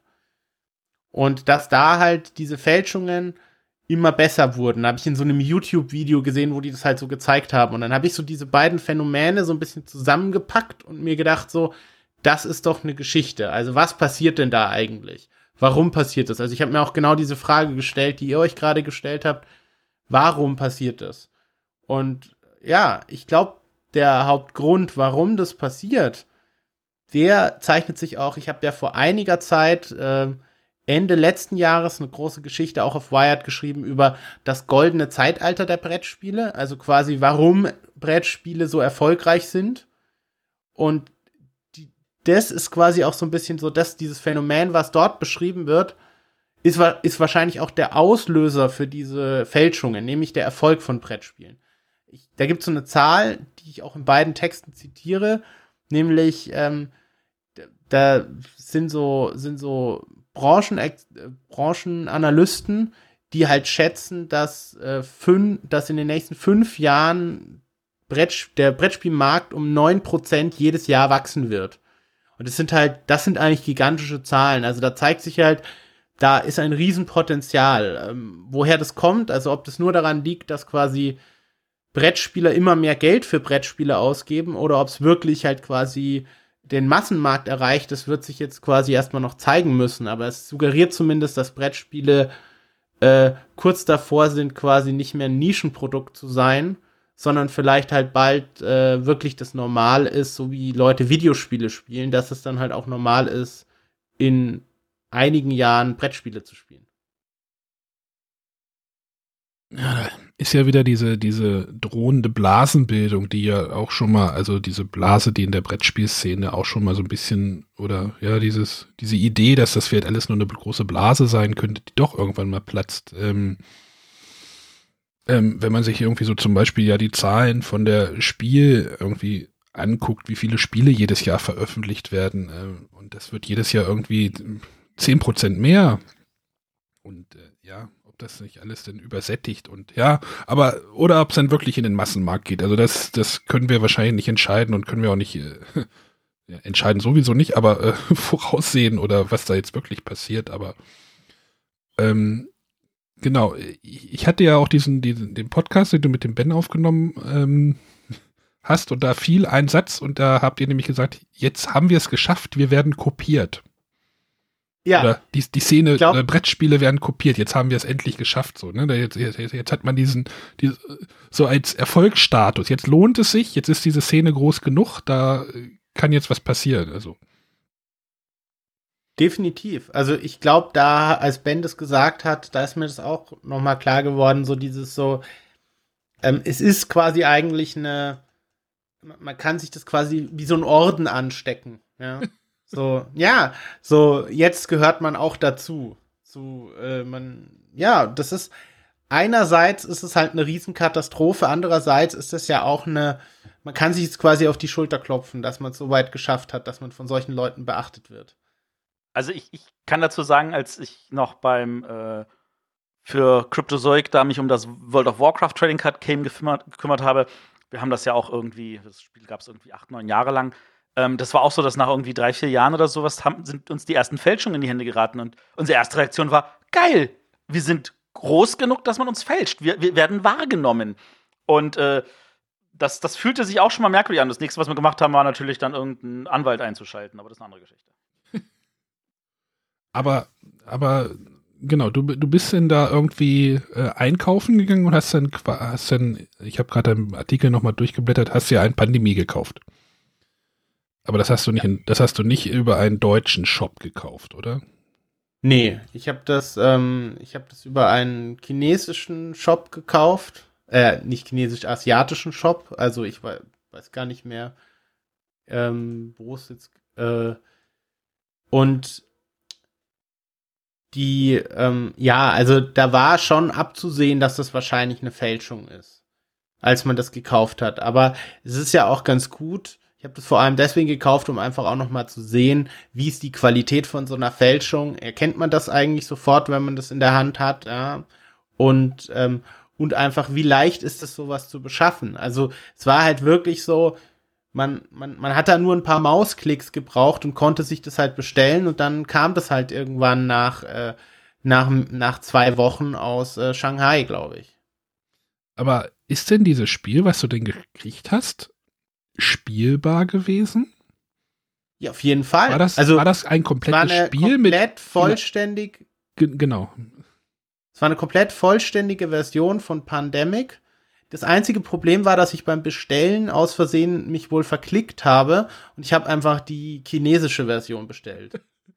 Und dann war halt die Anleitung auf Chinesisch. Aber das Spiel selber war auf Englisch. Also es war nur quasi, ich würde ja sogar sagen, dass das eine Art raubkopierte Übersetzung war, wahrscheinlich. Also das, das kann ich jetzt nur vermuten. Das PDF der Anleitung äh, zu bekommen, ist ja kein Problem eigentlich. Genau, also überhaupt kein Problem. Aber trotzdem, also ich will damit nur illustrieren, weil man sieht es vielleicht auch auf dem Foto, das ich da gepostet habe im Text, dass das nämlich alles auf Chinesisch ist. Aber das liegt eher daran, dass ich das falsche Spiel aus Versehen bestellt habe. Nicht daran, dass man das nicht hätte auch auf Englisch bestellen können. So, und jetzt meine Frage ist, wie dramatisch ist das für einen Gelegenheitsspieler? Also, ich glaube, wenn man das jetzt aus dieser Spielerperspektive betrachtet, dann gibt es da zwei Aspekte. Der Aspekt A ist, du kannst dieses Spiel spielen und wirst halt im ersten Moment die, das Spielerlebnis wird jetzt in dem Sinne wahrscheinlich kaum beeinträchtigt, ja, außer nämlich, dass das Spiel halt nicht lange hält. Also das Spiel wird viel schneller kaputt gehen, das hat man schon daran gesehen, wenn du diesen, sag ich mal, diesen den Spielplan ausfaltest, dann habe ich das Gefühl, den kannst du halt, weiß ich nicht, vielleicht hundertmal auffalten und dann kann es sein, dass der anfängt zu reißen oder sowas, ja. Also da, da merkt man schon, dass der schlecht verarbeitet ist. Die Karten sind alle total dünn und ich glaube, wenn die entsprechend aneinander reiben, das ist halt, wenn du die spielst, dann sind die halt relativ schnell abgenutzt. So, das sind so Sachen, da, da merkt man, glaube ich, einfach, dass die Qualität des Spiels sehr niedrig ist und das dann quasi dazu führt, dass das Spiel halt schnell kaputt ist. So, aber das ist vielleicht gar nicht so schlimm für dich als Konsument, wenn du das Spiel halt für die Hälfte vom Preis gekauft hast. So, stelle ich jetzt mal als These dahin. Genau, ich könnte dir einfach so, sagen, dann, ich, ich spiele ja, das Spiel nur dreimal und dann. Äh, ja, genau. So, und jetzt kommt aber der andere Aspekt, nämlich den, den auch, ähm, den ich finde auch, den in, den eben ich erst gar nicht bedacht hat und dann erst mir so ein bisschen so die Asmodin-Chefin Carol Rapp so aufgebracht hat. Die hat nämlich argumentiert, als ich mit ihr das Interview damals über dieses Thema geführt habe, dass das große Problem ist, wenn so jemand, so ein Gelegenheitsspieler, so ein Spiel kauft ähm, und dann auch noch im schlimmsten Fall das ja auch noch für den Originalpreis gekauft hat, ja, weil er ja das eben quasi über eine andere Plattform gekauft hat, wo er eigentlich das Originalspiel kaufen wollte. Und dann kriegt er dieses Spiel, was irgendwie total schlecht verarbeitet ist, dann ist er ja vielleicht total enttäuscht und denkt sich, oh, Brettspiele, die sind halt qualitativ minderwertig und eigentlich kein besonders hochwertig produziertes Produkt, weil er das quasi gar nicht anders kennt. Und ich glaube, dass das nämlich tatsächlich auch dann eine Auswirkung auf das Image von Brettspielen hat. Ja, genau das habe ich mir auch gerade gedacht. So, was, was äh, ist jetzt der Preis eher das Relevante oder der bleibende Eindruck, so das, was, was beim Hör, äh, Hörer, äh, beim, beim Spieler hängen bleibt. Und dieser, dieser Eindruck ist tatsächlich, ähm, also da ist tatsächlich die Folgekosten sind viel, viel schlimmer an der Stelle ähm, und auch tatsächlich noch nicht abschätzbar. Für, für die Branche meinst du, die Folgekosten ja. für die Branche, oder? Jetzt, ja. ja die, die, die, Sehe ich auch so. Also, weil du kannst also, äh, weil jeder, weil äh, ich komme mal wieder zu meiner beliebten Spielerpyramide. Äh, jeder hat halt auch wechselnde Hobbys. Es gibt Leute, die beschäftigen sich eine Weile lang damit und dann gehen sie weiter zum nächsten Hobby. Und wir haben einen boomenden Markt. Es kommen jedes Jahr so und so viele Leute rein. Aber genauso wie Leute in dieses Hobby reinkommen, gehen auf der anderen Seite auch Leute aus dem Hobby raus. Die sagen sich, ach, jetzt habe ich genug, ich habe genug Spieler, ich interessiere mich jetzt nicht mehr für die neuen. Die, die ich habe, reichen mir, ich spiele die. Und ähm, das ist zum Glück, kommen deutlich mehr gerade rein, als hinten rausgehen aber da kriegst du Leute, die kommen kurz rein und knicken sofort wieder weg. Und effektiv hast du sie gar nicht erst irgendwie für dieses Hobby begeistern können. Und damit sind sie aber auch dauerhaft natürlich verbrannte Erde. Und es fällt immer schwieriger, neue Leute reinzukriegen. Gerade wenn sich das über, sag ich jetzt mal, Mundpropaganda. Da, da, da reicht es, wenn du dann auf dem, in dem, es ist ja tatsächlich auch verkaufstechnisch wichtig, bei dem großen Verkaufshändler im Internet mit dem großen A, da, de, bei dem ist es tatsächlich wichtig, was stehen denn da für Bewertungen drunter? Und da reicht es, wenn einer drunter schreibt, das war wirklich das mieseste Qualität überhaupt, das ist nicht mal äh, verwendbar, das ist wie Klopapier, das ist wie Zeitungspapier, etc. Und dann sagen die Leute so, nee, dann kaufe ich das nicht. Und dann hast du die gleich noch mit verloren. Ja, du hast ja quasi auch noch die, dann diese, diese, diese Schleife, die sich, oder dieses, was mal weiterführt, dass dadurch, dass den Verlagen quasi dann das Geld auch fehlt, weil sie das Spiel nicht originär verkaufen konnten, haben sie wieder weniger Geld, um ihre, in Anführungszeichen, anderen Sachen zu subventionieren, wie du ja eben erklärt hast. Wenn das jetzt das, das Top-Spiel war, was die anderen quersubventioniert hat, äh, fällt es weg, dadurch werden wieder weniger Spiele und dann ist dieser Kreislauf nach unten quasi ja, eingeleitet und nur schwer aufzuhalten. Wobei man dazu sagen muss, dass also ähm, so viel auch gefälscht wird, da werden natürlich in erster Linie vor allem Spiele gefälscht, die natürlich auch irgendwie spannend sind. Also die, die, die fälschen nicht jedes Spiel, sondern ähm, auch die sagen sich so, naja, da, da ist gerade irgendwas auf dem Markt, das interessiert uns. Da wird halt sowas genommen wie ein Codenames, was in aller Munde ist. Da wird sowas genommen wie ein ähm, Pandemic Legacy, von dem auch jeder redet. Ähm, da, da wird jetzt nicht, also ähm, um es mal so zu sagen, da wird jetzt nicht gleich ein Minara gefälscht. Ähm, was, was jetzt in dem Sinne noch nicht irgendwie sich auf dem Markt in derselben Form behaupten konnte.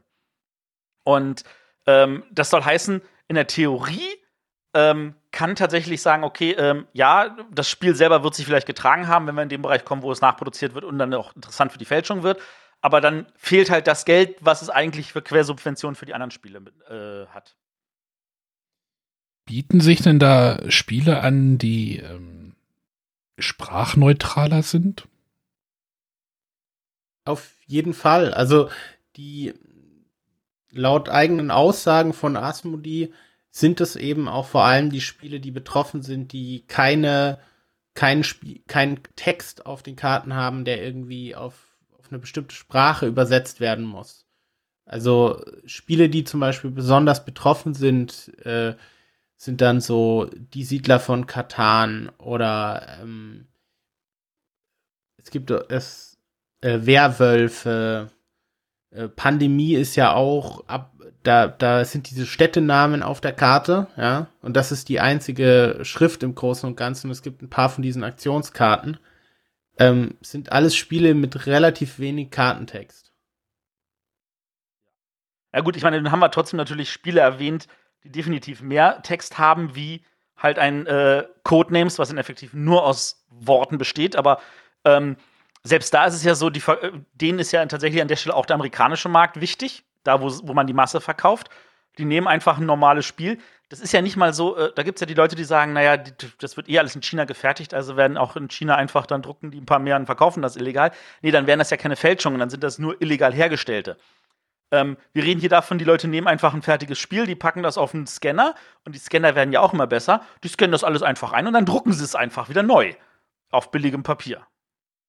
Ja, das ist so eine Frage, die tatsächlich aber im Raum steht. Ist, ähm, es gibt ja schon diese Technik, dass man in, in Asien, dass man dann sagt, ja, wir, wir, das wurde dann auf denselben Maschinen so After Hour gefertigt, aber eben auch mit minderwertigen qualitativen äh, Pro Sachen, so zum billiges Papier, äh, andere Farben, so, dass es halt einfach eigentlich schon in derselben Firma produziert wird, aber halt so im Geheimen und dann trotzdem billig ist und, äh, und eigentlich, äh, also nicht so dieses abgescannte. Aber wie das tatsächlich wirklich ist bei Brettspielen, da habe ich jetzt dazu nichts gefunden oder in meiner Recherche nichts herausfinden können. Ähm, ein Spiel, das auch noch ich total oft gesehen habe, weil wir über diese Spiele reden, so was ich total oft zum Verkauf gesehen habe, wo ich denke, dass das viele Fakes waren, ähm, war auch noch, ähm, ah, wie, wie heißt denn diese, die, das ist Dixit. Auch wieder so ein klassisches Spiel ohne Text. Ja. Also an der Stelle auch natürlich wieder ein einfaches Spiel, in erster Linie nur Karten. Ja, ich glaube auch, genau, also Spiele mit vielen Karten habe ich auch gesehen viel. Also ich glaube, das ist tatsächlich auch so eine Sache. Man kann halt Karten wahrscheinlich relativ billig drucken, äh, braucht kein zusätzliches, ungewöhnliches Spielmaterial. Also ich glaube, wovor man halt keine Angst haben muss, ist, dass man irgendwie äh, ich sag jetzt mal, Blood Rage kauft und das dann aus Versehen fake ist. Das ist, glaube ich, relativ unwahrscheinlich. Das ist mit den Plastikminiaturen sehr, sehr unwahrscheinlich. Das ist richtig. Aber ich meine, trotzdem haben sie halt ein Pandemic Legacy Season 1 gefälscht, was echt scheiße viel Arbeit ist. Weil da sind ja wirklich mit diesem Kartenstapel und allem, das ist eine Nummer mehr. Aber auch das. Ja, tatsächlich habe ich, hab ich mir dann Folgendes gedacht, nämlich, ich habe nämlich bei Pandemie Legacy Season 1, ähm, wir, wir spielen es ja immer noch, also wir sind immer noch dabei, weil wir. Und, und, naja, deswegen sage ich ja jetzt auch was über die Produktqualität und nicht über, äh, über das Inhalt des Spiels. Aber da gibt es ja diese Karten, die man frei rubbeln muss. Und bei uns hat sich, löst sich das nicht abgescheit, dieses Rubbelzeug. So, und seit ich das so gelesen habe über gefälschte Brettspiele, denke ich immer darüber nach, scheiße, haben wir vielleicht eine gefälschte Version von dem Spiel? Wo das einfach scheiße ist von der Qualität her. Ka kannst du da jetzt Entwarnung geben, dass es einfach schlecht produziert war bei oder? Die Wahrscheinlichkeit, dass das, dass das, äh, dass das eine Fälschung ist, ist eigentlich geringer, weil dadurch, dass es sich schlecht aufrubbelt, ist es eigentlich, äh, das ist tatsächlich ein ganz spezielles Ding, was ich behaupten würde. Dadurch ist es deswegen keine Fälschung. Ja, ist natürlich die Frage, wie kann man das erkennen, ne? Ich meine, wenn du es jetzt, wenn du jetzt schon selber irgendwie so, so Paranoia schiebst und sagst, ah, ist das vielleicht doch ein falsches ah, oder.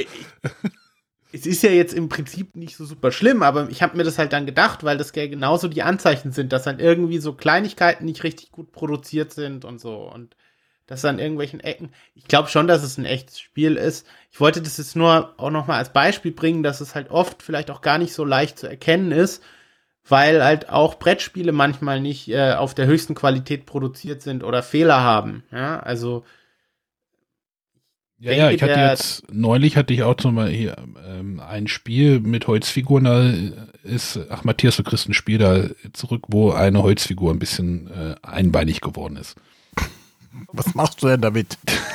ja, es sind halt Naturmaterialien, da was passiert mal was oder sowas.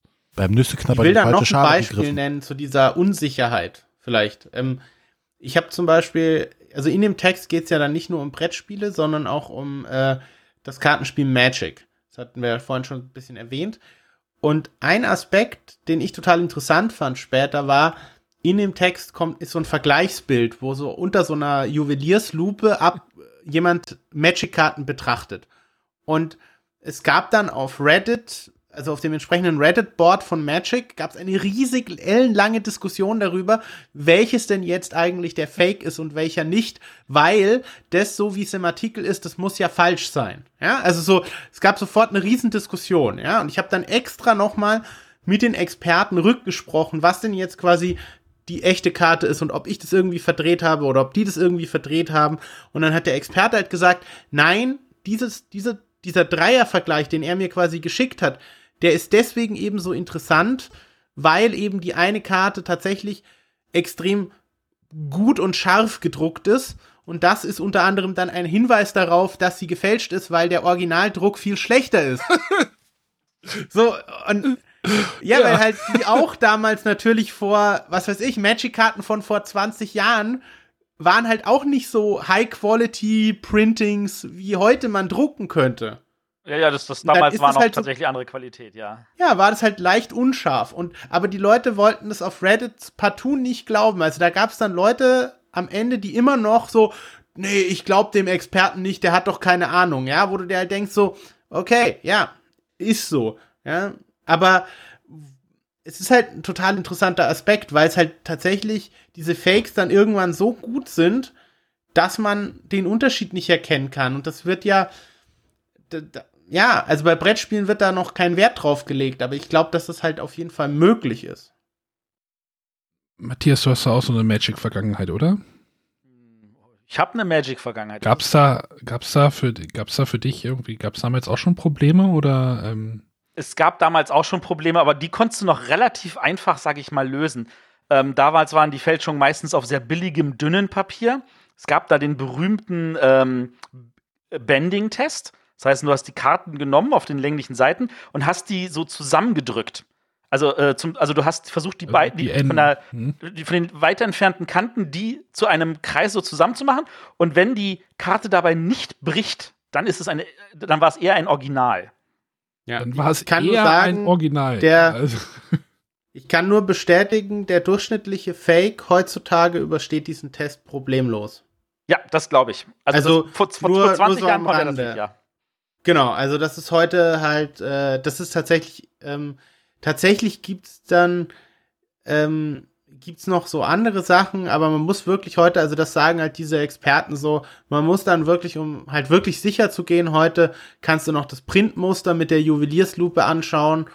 Ähm, du kannst irgendwie, wenn irgendwie und dann siehst du halt, ob der Druck vielleicht irgendwie anders ist. So, und jetzt meine also du kannst, kannst manchmal noch bei Karten kannst du noch prüfen. Du ja, kannst gucken. Genau, das haben oh, ist die Blue-Core, ganz, ganz viele Technik. Wie viel Gramm? War jetzt eine echte, ja, tut mir leid.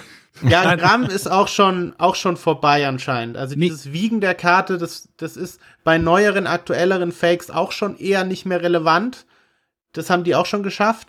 Und tatsächlich ist es gibt natürlich immer genug Techniken, bei denen man die Karte zerstören kann, um herauszufinden, ob sie echt ist. Aber das bringt einem ja nichts. Also das ist richtig. so so und jetzt meine ketz ketzerische Frage: Ist das auf Turnieren nicht einfach total Wumpe? Ähm, ich meine im Verkauf in der Theorie ja, in der Praxis ist es für dich als Firma ja schon wichtig, dass du da ein Auge drauf hast. Also in in der Theorie also so die Spieler unter sich auf dem Turnier, denen könnte das ja eigentlich egal sein, weil man will ja dieses Spiel spielen und dann gewinnt ja derjenige, der das beste Deck gebaut hat, könnte man sagen. Aber wenn du die Firma bist, also Wizards, dann schadest du ja deinem eigenen, äh, deinem eigenen Verkauf der neuen Booster Packs und, und so weiter. Also, weil die Leute ja natürlich auch die neuen Packs und neuen Sets kaufen, weil sie davon ausgehen, dass die irgendwann auch so wer wertvoll sind. Also, dieser Sammelaspekt spielt ja immer eine Rolle. Also, dieses, du kaufst es, weil du glaubst, das wäre irgendwie ein Investment, was natürlich totaler Blödsinn ist. Aber dieser Glaube daran, dass Magic-Karten unter anderem auch ein Investment sind, ist Teil dieses, warum du das kaufst. Für viele Leute. Äh, ja, okay, für viele Leute, ja. Ähm, de, ob man dem jetzt zustimmen muss, das ist jetzt auch eine andere Frage, ob irgendwelche Papierkarten ich, ein Investment Ja, aber es schadet dir als Unternehmen, wenn du weißt, es gibt eine, eine, eine Zielgruppe, sag ich mal, oder einen Teil deiner Spieler, die das, die unter anderem deswegen mehr kaufen, sag ich mal. Es muss ja gar nicht sein, dass sie nur deswegen kaufen, sondern dass sie halt mehr und bereitwilliger kaufen.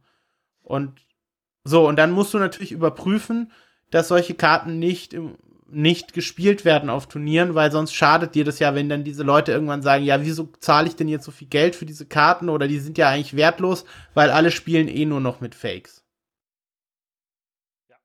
Sicherheitskopien nennt man doch das, dachte ich. Willst du nicht mit der teuren Private Karte? Sicherheitskopie darfst du auch bei Brettspielen anfertigen. Willst doch nicht, willst doch nicht mit deiner teuren, mit deiner teuren Zumindest Karte nach auch. deutschem Recht. Aber die ist halt privat. Nee, also tatsächlich ist es so, dass eben ähm, eine meiner wichtigsten Quellen für diesen Text waren auch äh, Magic Judges, die sich eben eingehend mit diesem Thema beschäftigen und dann auf Turnieren möglichst schnell versuchen müssen, bei so einem, wenn die halt irgendwie so normales Kontrollen durchführen an Decks, dann halt irgendwie auch noch darauf zu achten, ob die Karten halt echt sind. Aber tatsächlich ist es so, also wenn man so klar haben die Judges immer so gesagt, so, ja, wir schauen darauf und ja, wir tun da das und das und das alles. Aber wenn du so zwischen den Zeilen gut zugehört hast, dann hast du schon gemerkt, dass im Großen und Ganzen denen die Manpower fehlt, um das überhaupt zu überprüfen. Ja, also das, klar machen die ab und zu einen Deckcheck, aber wie viele Deckchecks finden statt und wie viele Fakes findet man dann wirklich, weil man halt unter Zeitdruck ist und. Also ich kann dir sagen, dass auf einem Turnier normalerweise äh, über das gesamte Zeitraum werden im Schnitt 10% aller Decks getestet. Also gecheckt. Also du hast normalerweise, sage ich jetzt mal, wenn ich ein 50-Mann-Turnier habe, habe ich zwei Decks, die ich pro Runde teste. Ähm, das macht über fünf Runden, macht das 10 Decks. Ja, ja, aber machst du mit diesem Deck-Check, wie, wie viel Zeit kannst du dir nehmen, um die Echtheit der Karten zu überprüfen? Weil das kostet ja am meisten Zeit. Das war zumindest gar, was gar halt keine. So also du musst, so. du musst ja erst, das erste, was du überprüfst, ist, ist das Deck äh, gestackt? Hat er versucht, so mal sich die Karten zurechtzumischen und versucht da zu schummeln. Danach musst du gucken, ist das, was er äh, spielt, das, was er auch auf seine Deckliste abgegeben hat. Dann musst du gucken, sind irgendwelche Karten markiert, dass er vielleicht im Turnier weiß, da liegt das Land, das hat immer da so ein Kratzer an der Hülle und solche Sachen. Und dann sollst du noch überprüfen, ob die Karten echt sind das sehe ich nicht mehr in der Zeit machbar, ohne dass es das Turnier auseinander wird. Genau, das haben die, das haben die natürlich nicht so offen gesagt, weil davon gehe ich aus, dass die halt auch natürlich nicht, das ist ein schlechtes Image für die, wenn das rauskommt, das wollen die ja selber nicht. Aber du hast schon gemerkt, dass die halt so, wenn du so ein bisschen so tiefer reingeredet hast mit denen und so, hey, wie viele habt ihr denn jetzt in echt gefunden und so, dass du halt dann schon so gemerkt hast, dass es ihnen schwerfällt, da jetzt konkrete Antworten zu geben, weil sie halt wahrscheinlich nicht so viele, also erstens ganz klar nicht so viele Fakes entdecken ähm, und zweitens kaum Zeit dafür haben. Natürlich da, dafür geschult werden und darauf, acht, zu, darauf versuchen zu achten, aber es ist halt schwierig.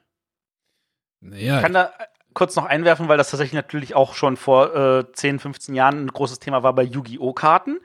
Da war es tatsächlich so, dass wir die Judges auch darauf trainiert haben. Und die waren tatsächlich auch oft natürlich auch Sammler und die haben sich auch darauf geachtet. Und Yu-Gi-Oh! ist ja so, dass sie schon sehr früh halt diese äh, äh Wackel, also diese Holo-Ecken hatten, wo dann genau gesehen hast, ist das echt oder nicht, äh, dass da auf die Schrift geachtet wurde, auf die Papierqualität, weil die entsprechend ist, was gibt's da für Glitzereffekte, weil es bestimmte Glitzereffekte gibt, die es nur auf Fälschungen interessanterweise gibt. Ähm, manchmal sind es so ganz skurrile Sachen wie, da ist ein Rechtschreibfehler im Kartennamen. Da hat da irgendjemand beim Kopieren aus Versehen noch so einen Fehler mit eingebaut. Hm. Also. Äh, das ist ja. Also auf, auf, auf Yu-Gi-Oh! Turnieren haben wir deutlich mehr Leute mit Fälschungen erwischt, als ich je auf irgendwelchen Magic-Turnieren hatte. Äh, René, musst du auch gerade so oft den Kopf schütteln wie ich oder äh, geht das noch bei dir? Nee, es geht, ich kann das ja. Die Frage ist halt immer, äh, das, wie weit setzen die Spieler das bewusst ein, irgendwelche Fälschungen zu haben, ne? Ähm, blöd ist halt, wenn du ertappt wirst nach dem Motto, oh, da ist eine gefälschte Karte und du weißt es gar nicht. Du warst guten Gewissens und hast sie halt gekauft.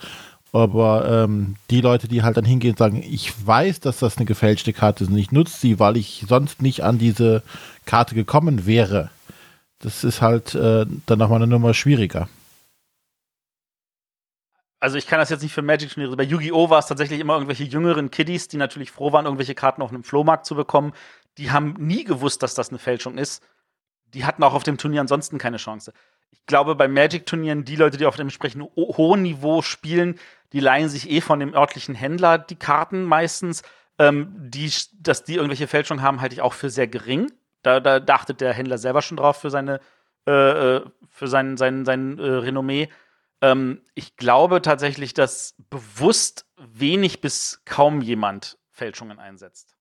Zumindest Das nicht im gut. spielenden Bereich. Wie war das früher mit den Banknoten? Wer Banknoten nachmacht oder verfälscht oder nachgemacht oder Und, und verfälscht? interessanterweise ist es ja auch so, und da kommen wir jetzt wieder auf das, was wir vorhin gesagt haben, die, die Spiele werden ja bei Amazon einfach mit reingelistet und mit den anderen vermischt, ähm, dass bei Banknoten werden ja auch meistens die gefälscht, die eh am meisten im Umlauf sind.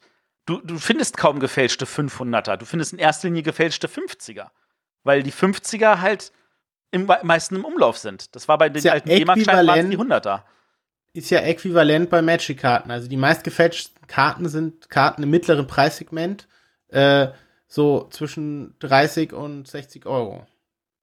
Ja, weil Genau. wahrscheinlich die Sicherheit, Sicherheit einfach oder die, der, der, das Aufpasspotenzial einfach steigt mit dem Preis. Ne? Also wenn da irgendwie, keine Ahnung, wie, wie bei Black, Black Lotus irgendwie äh, wird keiner fälschen, weil äh, da der gecheckt wird wahrscheinlich. Oder eher gecheckt wird. Auf jeden Fall. Ja, ich, ich erstens das und ich glaube, dass man auch auf, dass ja auch die, der Markt für einen Black Lotus relativ klein ist, weil wie viele Leute wollen einen Black Lotus kaufen? Ähm, aber ich glaube, der Markt für irgendwie so, so diese Turnier-Staples, wo halt je, wo du halt irgendwie zwölf, dann halt irgendwie in deinem Deck zwölf so 50 Euro Karten spielen musst, da ist halt der Markt relativ groß wahrscheinlich für solche Karten. Weil die will einfach jeder haben. Und da fällt es auch nicht auf, wenn du davon einfach mal 30 einzeln jeweils irgendwie auf, über einen Sekundärmarkt verkaufst, während du halt, wenn du einen Black Lotus verkaufst, das fällt schon auf, wenn das irgendjemand sieht, oh, da bietet jemand einen Black Lotus an. Das ist ja selten. Während diese häufigen Karten, naja, da verkaufst du eine hier und da verkaufst du eine da oder dann machst du halt auf irgendwelchen Turnieren, machst du irgendwelche Großtauschen und sagst, hier komm, ich gebe dir drei von denen, dann gibst du mir drei von denen und dann bist du diese Fälschung los und die hat irgendjemand anders in der Hand, ohne dass er das merkt. Oh, gibt's gerade bei eBay. Ähm, diese, das ist ja tatsächlich auch so, dass du dann heute so über so Plattformen Magic-Karten handelst, sowas wie Magic-Kartenmarkt oder Kartenmarket heißen die ja mittlerweile. Und da ist es ja dann auch wirklich so, du, also das hat es nicht mehr in den Text geschafft, weil das einfach zu weitführend war. Aber was ich eine total interessante Story fand, die der eine Magic-Kartenhändler eben erzählt hat, ähm, so angenommen, du beabsichtigst jetzt Fakes über Magic-Kartenmarkt zu vertreiben. So, und, und du verschickst die jetzt und wie soll denn jetzt der andere Typ nachweisen, dass du ihm wirklich Fakes geschickt hast? Weil das könnte ja auch sein, dass dieser Typ einfach behauptet, Fakes bekommen zu haben und dann diese Fakes zurückschicken will. Also so, geht quasi in beide Richtungen. Wer von beiden ist jetzt derjenige, der versucht, die Fakes in Umlauf zu bringen? Der Typ, der sich, der vier Stück kauft und nachher sagt, die waren doch fake und vier Fakes zurückschickt? Oder der Typ, der vier Fakes schon geschickt hat, als er es verkauft hat? Und, und da hat er eben gemeint, das wird noch eine Riesenkatastrophe, wenn diese Fakes quasi so mehr werden, weil wie reagiert da so eine Plattform darauf? Was sollen denn die jetzt machen? Wer von beiden hat denn jetzt recht?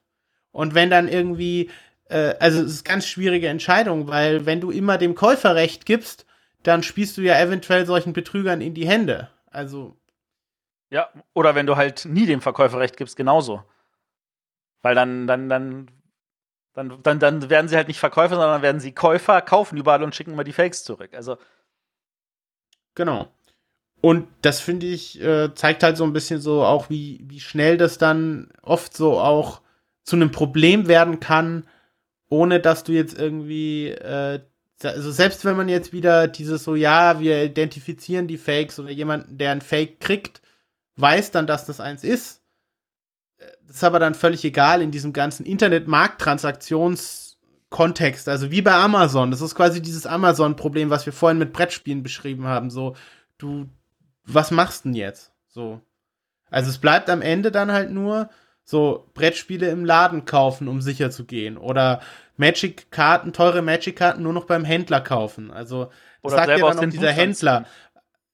Ah, Oder auch. Aber der Händler sagt halt dann am Ende zum Beispiel, dass im Großen und Ganzen von der Panik äh, für, für Fakes, also die Panik, dass jetzt irgendwie jemand ein Fake kaufen könnte, davon profitiert er. Ja, weil wenn er Karten einkauft, dann kann er die prüfen und sie später wieder verkaufen und er weiß ja, dass er keine Fakes hat. Also und ist ja da auch eine Autorität und die Leute wer vertrauen ihm, wenn er da ja quasi zuverlässig arbeitet und dann profitiert er am Ende bloß davon, ja, weil dann die Leute nur noch bei ihm kaufen. Ich wittere da eine Verschwörung. Die Läden machen das, oder was? Genau. Aber, aber, also ich meine, um jetzt mal den, den, den, den, den Move wieder zurück zu den Brettspielen kommen. Also ich glaube tatsächlich, das ist im Brettspielbereich auch am meisten halt die Spiele betrifft, die halt auch in diesem mittleren Marktsegment sind. Also ein, ein Codenames betrifft es, das betrifft halt eine Pandemie, so wie du selber da auch eins besorgt hattest. Ähm, das wird bestimmt auch sowas wie ein King Domino betreffen und ein Dixit hattest du erwähnt. Da reden wir ja nicht von diesen 5 Euro Domino habe ich ehrlich gesagt noch keine Fake. Ja, das ist wahrscheinlich Aber- sowieso schon so günstig. Habe ich auch noch keine gesehen, aber wer weiß. Also, also da ist es wird wahrscheinlich es wird wieder halt kein- diese, diese, diese Dumping-Geschichte das Problem, ja. Ja, genau, das So. meinte ich ja. Das Spiel ist ja sowieso, geht ja sowieso schon irgendwie runter auf, oder ist runtergegangen, irgendwie 13, 12 Euro, 12, 14 Euro. Haft. Und ähm, äh, da ist Ich dann habe noch wahrscheinlich, nicht gekauft. ja, äh, ich glaube, naja. Ähm, Braucht man auch nicht, oder wie? äh, uns- Boah. Es ist, es ist vielleicht nicht das Richtige für dich, aber es ist definitiv. Äh, äh, diese ganze Piracy-Diskussion erinnert mich ja immer wieder an äh, das Videospiel Game Dev Tycoon. Ich weiß nicht, sagt euch das was? Ja, Das ist äh, vielleicht noch mal für die Zuhörer, das ist so eine Simulation, also das ist so ein Simulationsspiel, wo du einen Videospielentwickler Studio äh, darstellst und die entwickeln halt dann so Videospiele und du musst versuchen, die gewinnbringend zu verkaufen. Und den ihr, wenn du, die hatten so ein Anti-Piracy-Feature, dass wenn du das Spiel illegal runtergeladen hast, dann äh, und das halt nicht irgendwie richtig verifiziert hat, hast, dann hat das Spiel ganz normal funktioniert. Und aber dann irgendwann wurden deine Spiele gepiratet. Und Im dann Spiel. hast du genau im Spiel wurden deine Spiele, die du herstellst, gepiratet und irgendwann gehst du dann deswegen bankrott, weil du quasi nicht mehr genug Geld mit deinen Spielen einnehmen kannst. Und es passiert halt nur, wenn du eine gepiratete Version von dem Spiel irgendwie runterlädst. Ähm, die nicht richtig gecrackt ist halt. Und das fand ich halt so, so illustriert er eben auch genau dieses ganze Problem auf eine sehr humorvolle Weise, äh, dass da ja im Großen und Ganzen entsteht, wenn das zu, zu, zu stark, ähm, ja, zu einem, zu einem, also wenn Pi Piracy oder halt gefälschte Spiele zu erfolgreich sind. Weil irgendwann kann halt das Studio das dann nicht mehr sich leisten, neue Spiele herzustellen, weil sich's nicht lohnt. Naja, man könnte aber auch sagen, ah, ähm, die Raubkopierszene hat die PlayStation 1 groß gemacht. Könnte Ich weiß man- nicht, wie du zu dieser Aber- aber- kommst, das musst du Also- erklären. da, da, das ist aber noch mal ein Unterschied. Also, aber ja, führ das erstmal aus, Arne. Nein, das war einfach nur so, mal so ein Einwurf. So ein Also, es ist ja noch mal ein Unterschied. Kann man aber doch ob, nicht äh, einfach behaupten, ohne das dann zu argumentieren. Na, also ich dachte, das wäre so langläufige Meinung, dass durch die ganzen Kopierereien von den ganzen PlayStation-Geschichten, ähm, die ja damals gegen das N64 angetreten sind, einfach äh, die PlayStation, okay, Marketing auch noch hin und her. Ja, verstehe dein Argument. Dein Argument ist quasi, die PlayStation hat sich extrem gut verkauft im Vergleich zum N64, weil man dort Spiele piraten konnte. So. Ja, könnte man so muss ich als. aber andererseits sagen, wer hat davon profitiert? Die Sony, die Hersteller der PlayStation. wer genau. hat darunter gelitten? Die Hersteller. von Videospielen. Also im Prinzip, ähm, weil es hat dir ja nichts gebracht, wenn jemand dein Spiel dann halt nicht gekauft hat, dann konnte die PlayStation noch fünf Millionen Mal verkauft werden. Das hat dir ja nichts gebracht als Hersteller von Spielen. Also im Prinzip äh, stimmt mein Argument weiterhin. Weißt du so? ja, deins stimmt ja auch. Also, das ist beides richtig, aber hat im Prinzip nichts miteinander zu tun. Das meine ich. Aber was ich auch noch ganz, ganz spannend finde, weil du gerade jetzt hier die, die Videospielpiraterie ansprichst, da war es ja äh, definitiv so, dass die Leute das ja bewusst, also die, die potenziellen Käufer ja bewusst gesagt haben, oh, ich hol mir jetzt, oder lade mir jetzt das Spiel lieber runter und brenne mir das auf eine CD, anstatt halt die, die 50, 60 Euro auszugeben, um es äh, so zu kaufen. Das ist ja jetzt bei, bei Brettspielen anscheinend nicht so der Fall. Ne, da geht ja keiner bewusst hin und sagt, oh, ich möchte hier lieber Geld sparen und kaufe mir hier so ein Pandemic Legacy für einen halben Preis ähm, und weiß, dass es ge gefälscht ist. Ähm, da ist ja schon mal ein, ein Unterschied. Noch nicht. Noch nicht. Ja, also noch, nicht. ist das Phänomen ja nicht bekannt. Also es ist ja so ein bisschen so, also im Prinzip habe ich ja dazu beigetragen mit meinem Text, dass Leute das jetzt vielleicht machen, wenn man es genau nimmt. Ja, also durch die Tatsache, dass das weiter publik wird, dieses Problem ist ja auch, also es ist tatsächlich, ich muss das jetzt ganz ehrlich sagen, äh, ein Bekannter von mir äh, hat dann diesen Text gelesen und dann hat er mir geschrieben und hat gesagt, war ja total einfach herauszufinden, wo es das gab. Ich habe mir gleich auch Spiel X bestellt. Ich habe auch gerade überlegt, nach War welchen, saugünstig. ich habe auch gerade überlegt, welches, äh, welchen Suchbefehl ich eingebe, um da hinzukommen. Aber ähm, Ja, aber das finde ich spannend, weil du hast ja, wie eben schon besprochen gesagt, äh, deutliche Qualitätseinbußen bei so einem Spiel.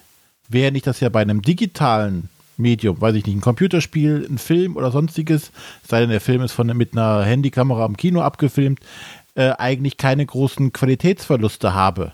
Ich kann das Spiel in voller Gänze genießen, ohne dass damit da irgendwas äh, abhanden kommt.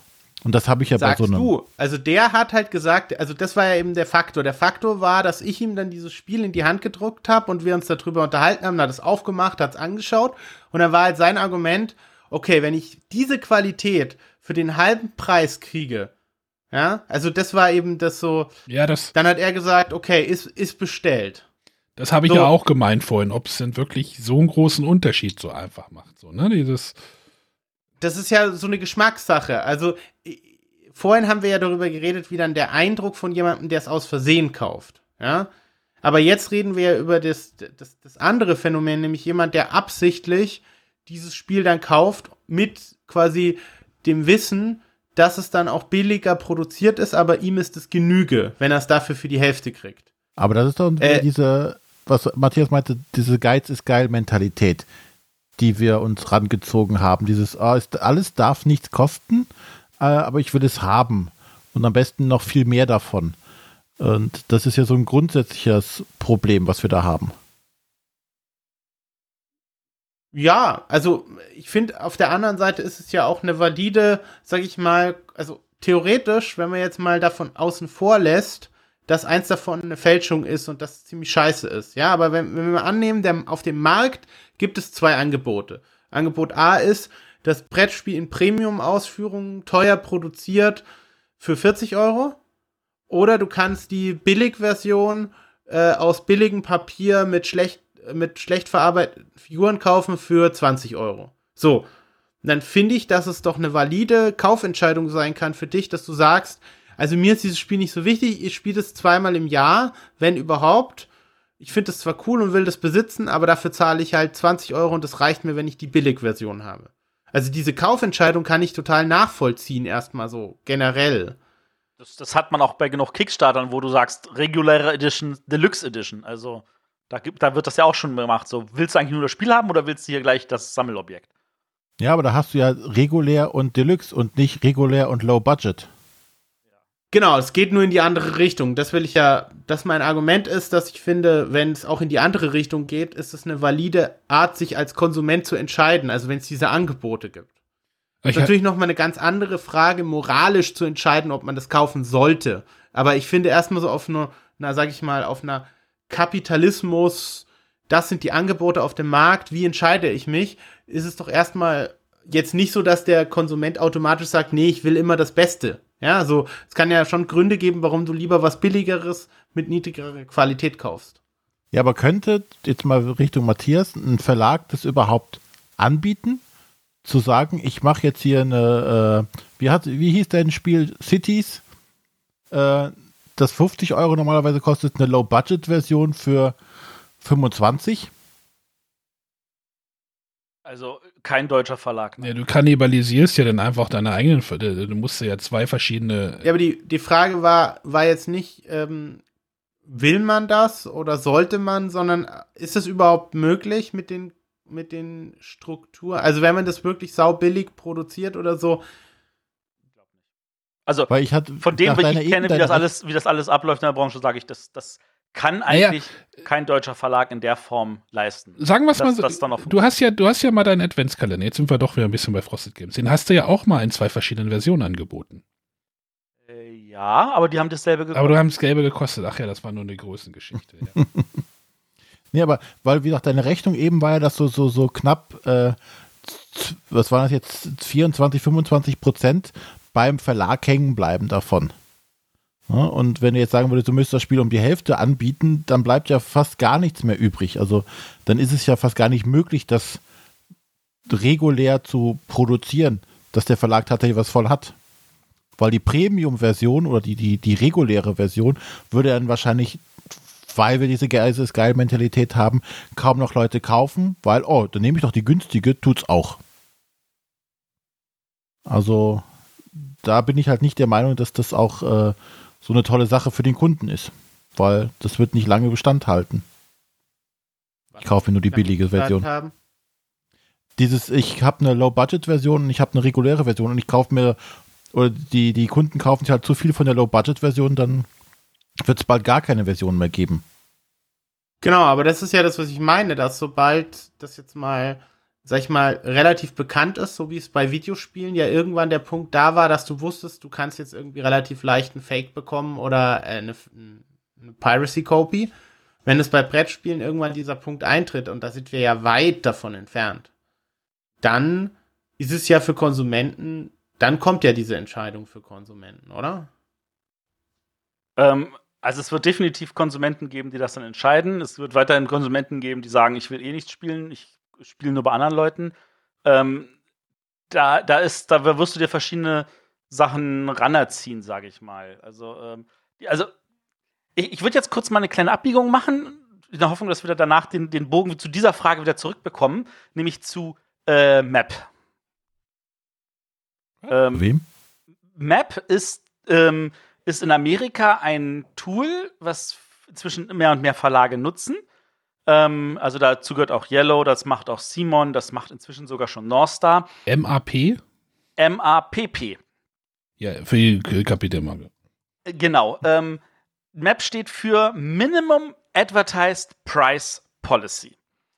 Ähm, das heißt, äh, du darfst ja sowohl in den USA als auch in Europa, darfst du ja nicht vorschreiben, was etwas kostet. Also ich meine, klar, bei Büchern, da gibt es halt die Preisbindung, aber allem anderen, du darfst dem Händler nicht sagen, du musst das zu dem Preis verkaufen. Du kannst dem Händler das zu dem Preis verkaufen und der Händler kann sagen, okay, ich mache nur 5 Cent dran und verkaufe das dann für den Preis und damit natürlich so eine Art Preisschlacht machen. In Amerika haben die äh, eine entsprechende Policy gemacht, gesagt, ähm, wenn du dich an diese Policy nicht hältst, dann beliefern wir dich einfach nur nicht mit Ware. Ähm, und diese Policy besagt, du kannst es verkaufen für welchen Preis auch immer du willst, aber du darfst es nicht unter Preis X bewerben. Äh, konkretes Beispiel: Spiel kostet 50 Euro die Map erlaubt dir nicht unter 40 Euro zu gehen. Du darfst das Spiel nicht für billiger als 40 bewerben. Du kannst es dann in deinem Laden gerne für 30 verkaufen. Du kannst es auch online dann für 30 verkaufen. Äh, frei nach dem Motto, Preis steht nicht da, packst in deinen Warenkorb und wenn du dann auschecken willst, dann sagen wir dir, was es kostet. Das geht alles. Du darfst halt nur nicht auf die Webseite gehen und sagen, hier übrigens, bei mir kostet es nur 30. Das geht nicht. Und ähm, damit versuchen amerikanische Verlage ähm, genau das zu unterwandern, zu sagen, wir möchten eigentlich, dass die Leute auch ein realistisches Gefühl dafür haben, was so ein Spiel kosten tut. Einfach, ohne dass daran irgendjemand zugrunde geht, weil jetzt irgendeine sinnlose Preisschlacht gibt. Und ähm, dass die Leute einfach merken, okay, das ist einfach ein realistischer Preis dafür. Und da genau verhindern wollen, dass dieses, will ich das jetzt für den normalen Preis oder will ich das für den Dumpingpreis kaufen? So, kurze Schleife drum gemacht, aber wieder an dem Punkt hoffentlich gelandet. Ja, das ist ja grundsätzlich ein gutes Ding, sich den, den Kunden auch in Anführungszeichen wieder zurückzuerziehen. Ne, dass halt die Leistung, die ich erbringe, egal in was, auch einen gewissen Wert darstellt und den möchte ich halt einfach honoriert haben. Ohne jetzt natürlich ins Extrem, ins Gegenextrem zu gehen, das zu, zu äh, überteuerten Preisen anzubieten. Aber das ist schon, denke ich mal, ein sehr guter Ansatz, dahin zu gehen. Ich glaube, da geht es ja vor allem um folgenden Aspekt, nämlich um dieses, also früher, als alle Leute offline im Gaming-Shop verkauft haben, war diese Sache ja im Großen und Ganzen egal. Ja, also da brauchte man ja diese Minimum Price Policy nicht, weil ja, da kam es ab und zu vor, dass dann irgendwie eine größere Kette mal irgendein Spiel verramscht hat oder so, glaube ich, ja, oder dass sie dann eine große Menge an Siedler gekauft haben und dann versucht haben, das billig nochmal weiterzuhauen, weil äh, so als Aktion. Aber im Großen und Ganzen hattest du ja ähnliche, ähnliche Kostenstrukturen in den Leuten, die Brettspiele verkauft haben. Ja, also nicht Leute, sondern die Läden. So, heute ist es ja so, ein Online-Shop hat wahnsinnig niedrigere Kosten als dieser Laden, der, dieser, äh, der klassische Spieleladen jetzt hier bei mir um die Ecke zum Beispiel irgendwie, der, der Gamers HQ, der, der Spieleladen hier in Berlin Süden, der, der muss ja erstmal überhaupt den Ort bezahlen, die ganze Lagerung, also die hat viel, viel höhere Kosten. So, und, und wenn jetzt quasi, das heißt, wenn jetzt keine Minimum Price Policy gibt, dann kann ja der Online-Shop eigentlich immer billiger anbieten als der Offline-Shop. Und damit ist quasi der Offline-Shop völlig obsolet und damit würden Gaming-Shops komplett aussterben auf lange Sicht. Ja, und, und werden sie auch, wenn da quasi nichts dagegen getan wird. Es ist nur eine Frage der Zeit, bis dann alle Leute nur noch online kaufen. Und, und das ähm. ist ja zum Teil sogar noch ein Punkt schlimmer, weil auch dieser Online-Shop kein Lager haben muss, weil der sagt einfach, da kommt eine Bestellung rein, dann bestelle ich jetzt beim Großhändler und wenn der mir das geliefert hat, dann liefere ich erst die Ware aus. genau, das hatte ich nur vorhin nicht so deutlich gesagt, als ich gemeint habe, die müssen das ja auch lagern. Genau das meinte ich damit. Genau, es ist ja. äh, dieses, da gibt es auch sogar ein Wort dafür, das mir gerade nicht einfällt, für diese Art des äh, des Handelns, wo, also das geht ja dann so weit, also es gibt dann quasi noch eine Steigerung von diesem Phänomen, das du meinst. Mir fällt nur gerade das Wort nicht dafür ein, wo du quasi das Produkt bei einem anderen Händler bestellst und dann direkt zustellen lässt zu dem, zu deinem Kunden. Wow.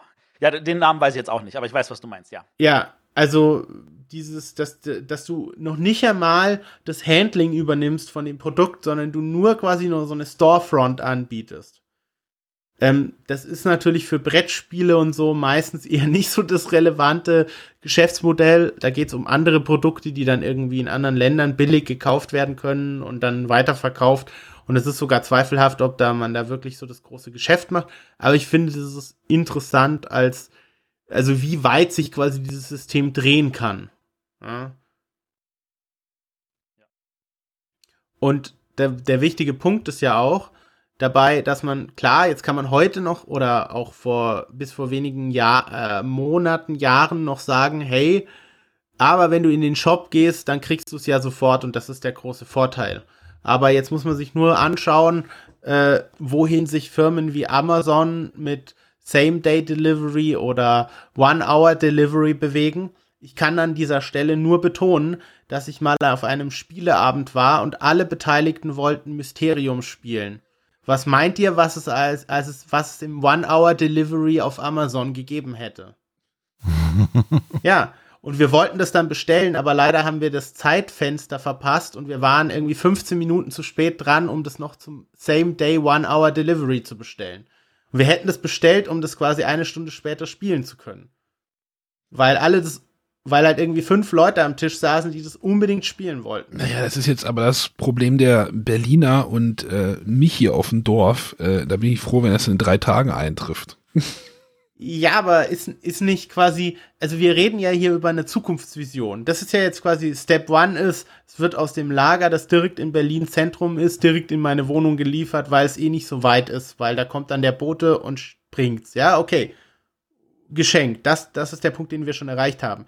Aber äh, das Delivery mit Drohnen oder auch äh, das Same-Day-Delivery an Orte, die nicht so nah dran sind, weil es immer mehr Zentren und immer mehr Fokus auf dieses, das ist ja ein Riesen-Feature, wie so Online-Shops sich dann noch mehr Kunden abgreifen. Ja? Also, um, Und das um, wird da, immer stärker kommen.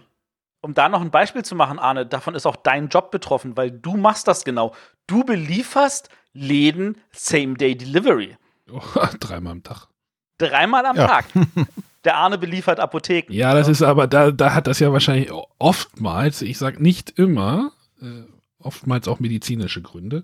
Aber Keine Frage. ich möchte nicht, ich möchte nicht von, ich möchte nicht von einer Gloomhaven-Kiste erschlagen werden, die mit einer Drohne gerade abstürzt. Nein, was ich Ja. sagen will ist, es gibt da schon, es gibt da schon die, die Infrastruktur für Same-Day-Delivery in ganz Deutschland für äh, solche Sachen. Weil sagt, dass das mit Apotheken aufhört. Irgendwie wird da bestimmt auch was aufgebaut für Ähm, kleiner alles Tipp, andere. Autoteile ist genau die gleiche Scheiße. Ähm, Au, ja, da kannst du das auch dreimal am Tag haben. genau. Und das Ja, ist nur also eine Frage ich- der Zeit, bis du Und die sagst, sind nicht lebensnotwendig, diese Teile. genau. Hab du mal kein Zum Auto. Mittagessen in der Mittagspause mit meinem Kollegen haben wir uns gar nicht. Wir treffen uns heute Abend, wir spielen das Spiel. Ich order das und habe das am Abend dann auf einem Tisch liegen und kann das mit ihm spielen. Genau. Und im Zweifelsfall kann ich es noch zurückschicken, wenn es mir nicht gefallen hat. Genau. Genau. Ich habe übrigens das Pandemie gefunden. Ähm, egal. 25 Dollar, Um eine Fälschung zu bestellen. um eine Fälschung zu bestehen. Nee, ich, äh, ja. Aber es ist schon, also wenn man es weiß, erkennt man es ja. Aber wer, wer weiß das schon, ne? Ja. Also, dass es eine Fälschung ist. Dass es eine Fälschung sein muss, weil die Spielfiguren stimmen einfach hinten und vorne nicht und die Bilder unterscheiden sich sogar, also widersprechen. Also, Ja, aber du bist ja jetzt auch auf so einer Seite gelandet, wo die offen quasi kommunizieren, dass das wahrscheinlich das Fake ist. Also die könnten ja auch einfach äh, ein falsches Bild erstmal angeben und dann schick erstmal dein Spiel zurück nach Taiwan. ja, Shenzhen. Ja, also, ja. Ja, aber wenn du, äh, es ist halt so dieses, also ich habe ja, ich bin halt auf einer äh, chinesischen, auf einem chinesischen Shop und ich habe dort auch schon öfter, ich habe dort auch schon Dinge bestellt. Ähm, ja, wenn die Sachen halt nicht funktionieren, dann schickt man die nicht zurück. Das tut man nicht. Aber auch in dem Wissen bestellt man. Also sollte man, in diesem Wissen sollte man die Sachen dort bestellen, sagen wir es mal so. Und, ähm. Es gibt doch eine Version mit Plastikkarten. Hä? Egal. Can get everything. Genau, aber, äh, aber ich glaube Fake, ja. Fake Pokémon Lego Bausätze kaufen, habe ich gefunden. Oder, also ich fand ja das Kurioseste, wenn wir jetzt noch mal irgendwie eine Kuriosität äh, beschreiben, die ich gefunden habe bei meiner bei meiner Suche nach so gefakten Brettspielen, war dann ähm, es gab mal so eine Spielmatte bei Magic, die quasi so, die nie, also es gab so eine Magic-Karte und da war das Artwork zu, zu, äh, zu, zu sexually revealing, nenne ich es jetzt mal, wie man sagen würde, ja. Ähm, und das wurde nachträglich nachkorrigiert, ja, vom Ma Zeichner, indem da quasi mehr hinzugefügt wurde, wieder. Und, ähm, und dieses, das war auch ein, äh, weil das, und dieses Bild, aber das Original ist irgendwann mal im Internet aufgetaucht, ja.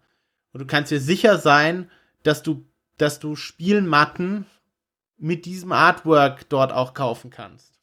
Und damit fängt's aber erst an. Das war dann so das Erste, was ich angeklickt habe. Und wenn man das dann anklickt, dann werden einem ja, wie es immer so ist, so Leute, die das kauften, haben auch das angeschaut, ja.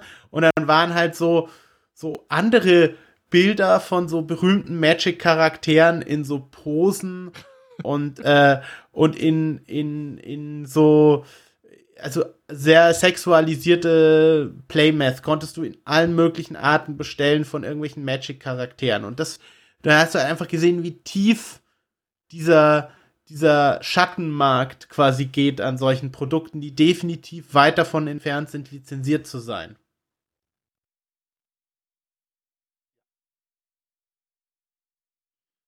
Gut, also welchen Ratschlag können wir uns jetzt an unsere Hörer geben? Ich glaube, wir machen, packen mal die Schleife langsam aus, ne, um die Ja, ich würde sagen, René, fass mal zusammen. Kauft Original beim Händler um die Ecke. Ja, kann ich. Tut allen gut. Und wahrscheinlich äh, bricht sich noch je, niemand, äh, äh, noch nicht mal jemand eine Zacken aus der Krone, weil ähm, ja, so teuer, wir reden jetzt nicht von Tausenden von Euros, die man ausgeben muss, um sich ein gutes Spiel mal zu kaufen und dann lieber ein Original als irgendeine Fälschung und auch, glaube ich, Aber ich glaube, auch wenn du dich in deutschen Shops bewegst, dann wird glaube ich, nicht unsicherer groß werden, oder? Ich meine, in Deutschland hast du, in Deutschland, Noch nicht. Noch nicht. Das war Ist- ja ist- die. ja, ja. Ich meine, der, der deutsche Markt ist ja tatsächlich einer der, der hart umkämpftesten, weil wir halt da so wirklich auch einen relativ großen, auch gefühlt gesättigten Markt haben. Wir haben ja eh hier immer das Gefühl von wegen Preisschlacht. Ist es so, dass die deutschen Preise eh schon deutlich geringer sind und deswegen es sich auch für die anderen Händler nicht lohnt? Also äh, irgendwie Fälschungen nach Deutschland zu bringen, weil das eh kaum preislich Unterschied ist? Oder sagen sie sich, ist egal, ich bin die, ich bin's halt auch für denselben Preis losgeworden. Also, was ich jetzt aus meiner Recherche halt zum Beispiel sagen kann, ist, dass es ist wahrscheinlich extrem unwahrscheinlich, ein, ein Fake auf einer deutschen Plattform zu bestellen.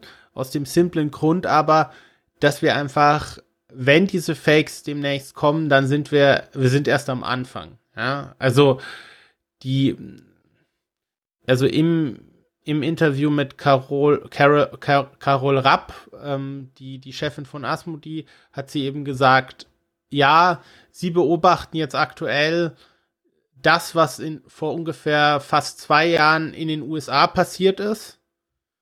Das beobachten die jetzt halt in Deutschland. Und jetzt, und zwar folgendes, nämlich, dass dass irgendwo so Händler auftauchen, die Brettspiele zu extrem billigen Preisen anbieten, die irgendwie unrealistisch wirken.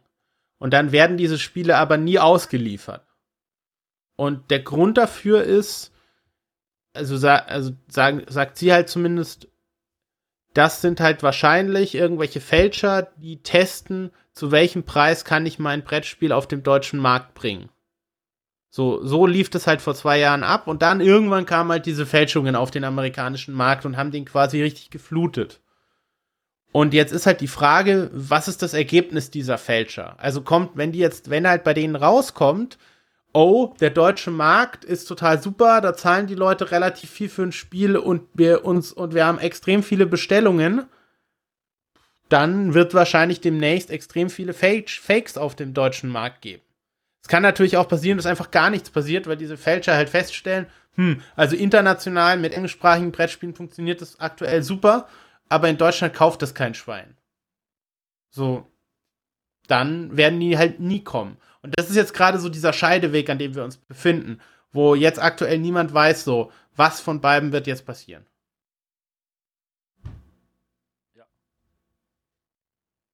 Ja, das, was wird passieren? Jetzt, jetzt die Schleife von den Deckel.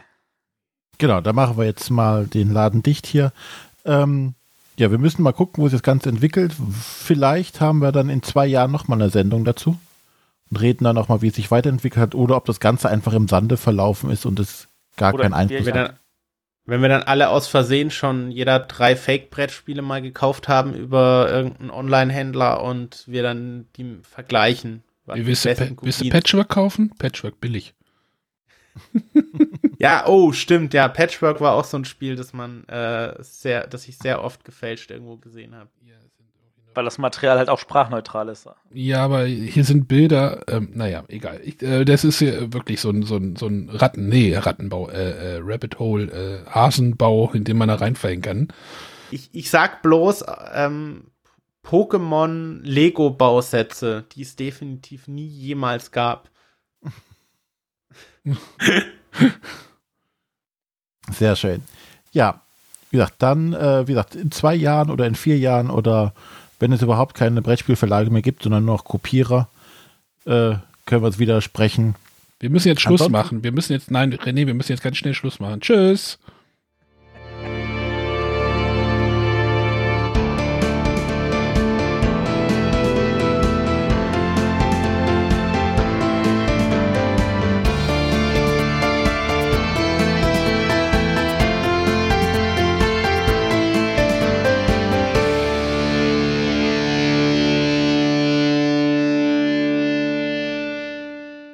Man sagt kein Tschüss bei euch, ne? Wo sagt man kein nee. Tschüss? Nee. Also, Nein, der hat jetzt den René Fall. wahrscheinlich nicht verstanden, weil er am Anfang nicht da war. Wo wir uns kurz darüber unterhalten, dass bei Dominik die Sendung einfach aufhören. Die hören einfach auf. So. Die haben es letztes Mal einfach, die haben einfach aufgehört. Seid ihr, bleibt ihr dann immer verwirrt zurück, weil einfach Ich irgendein war anderer heute sehr verwirrt im? Auto. Ich war heute sehr verwirrt im Auto. Und der erste im Chat gleich, wieso so abrupt jetzt? Ja. Ja. ja, Ähm, das ist Dominik seine Schuld. Also an der Stelle immer dem Dominik rüberschieben. so, ich hätte noch einen Rückblick. Wollen wir noch einen Rückblick machen? Ja, einen kurzen. Äh, heute wollen wir uns über das Thema Göttingen, äh, ein bisschen über Göttingen erzählen. Dort findet dieses Jahr zum wievielten 33. Mal das Spieler-Autoren-Treffen statt. Dazu haben wir uns auch dieses Mal einen Gast eingeladen. Gäste sind ja bei uns immer sehr beliebt. Und das ist der Carsten, Carsten Hösser, äh, Höser. Das habe ich auch schon wieder falsch gesagt. Ein Höser war unser Gast. Äh, Fun Fact am Rande: Göttingen dieses Jahr ist ausgebucht. Wir haben tatsächlich. Moment, Äh, Mom- Mom- äh, warte mal, wenn ich das hier schnell umbauen kann, denn wir reden nämlich auch kurz über, ähm, ja, red mal weiter. Ähm, es war tatsächlich so, dass äh, letzte Woche tatsächlich noch mal kurz der Rückruf kam. Leute, wenn ihr als Redakteure dabei sein wollt, meldet euch an, weil ähm, ich glaube, es war letzten Freitag, war tatsächlich Anmeldeschluss. Und jeder Redakteur, der sich bis dahin nicht angemeldet hat, der darf auch nicht mehr rein dieses Jahr. Die haben auf 200 Tische aufgestockt letztes Jahr und die sind komplett alle weg. Wenn jetzt ein Auto noch kommen möchte, hat er dieses Jahr Pech gehabt. Die Halle ist dicht. Ähm, du hattest erwähnt, Carsten, dass da einfach zu viel ist. Kannst du das mal in Zahlen quantifizieren? Wie viele Spielautoren sind denn dort? Es sind über 100 Spielautoren da. Äh, 100 bis 120, schätze ich mal. Ja, ich habe aber nicht gesagt, dass es zu viele sind. Hast du die Zahl gehört, Matthias? Ja, da haben wir, haben wir in den vier Jahren verdoppelt. Ja, zum Thema Blase und sowas, ne? Also der Unterbau scheint tatsächlich auch gesund immer noch zu sein, ne? Es wächst an allen Bereichen. Ja, wir haben über Spiele geredet, das kann ich jetzt mal weglassen. Äh, Arne hat über Norderwind geredet, äh, fand ich nicht so. Äh, ach, Ja. Und das große Aber, Das große Aber ist, es hat mir nicht gefallen. warum? ja, war nicht so mein Spiel. Also das, das Norderwind beruhte ja auf dem äh, Sternschiff Katan, dem Zweierspiel, Genau. das was richtig gut ist. Und als Norderwind hat's, haben sie tatsächlich einfach zu seicht gemacht. Das muss ich zu. So, René hat auch über zwei Spiele geredet. Ähm, der, Ren- René, du warst in Herne unterwegs. Ähm, hast über äh, Spiele geredet und äh, wir bleiben bei der positiven Grundstimmung. Aber an denen habe ich jetzt nicht teilgenommen, sondern ich habe ein bisschen was gespielt. Und zwar einmal habe ich vom Heidelberger Spieleverlag das Spiel Prätor zum Gott. Ruhme Roms äh, anspielen können. Dann habe ich noch anspielen können Myth, ein Kickstarter-Projekt, ein Dungeon Crawler, ähm, der auf Boardgame Geek auch momentan heiß diskutiert wird. Vor allem die, die Ausarbeitung der Regeln, die doch äußerst schlecht sein müssen, also Katastrophe hoch drei. Also erstmal Pretor, das Spiel, das seit Jahren irgendwie für 5 Euro überall verramscht wird. Selbst das ist gefühlt doch zu teuer. Ist bestimmt keine Raubkopien.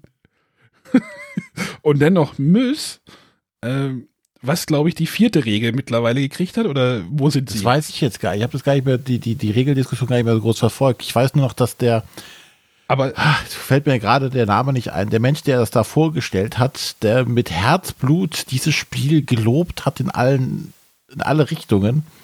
Äh, aber auch, Genau, das hattest du auch gesagt. Du hast gesagt, ein, ein Erklärer, der da total drin war und total super. Ja, das, das Spiel. war sein Spiel. Der hat ja, glaube ich, auch eine, eine deutsche äh, Webseite dafür gepflegt, wo er dann News und alles mögliche, der also war wirklich voll dabei und hat das auch super rübergebracht. Und diese Begeisterung ähm, hätte man, glaube ich, in Regeln gießen müssen oder in grundsätzlich in die, die, die Anleitungen.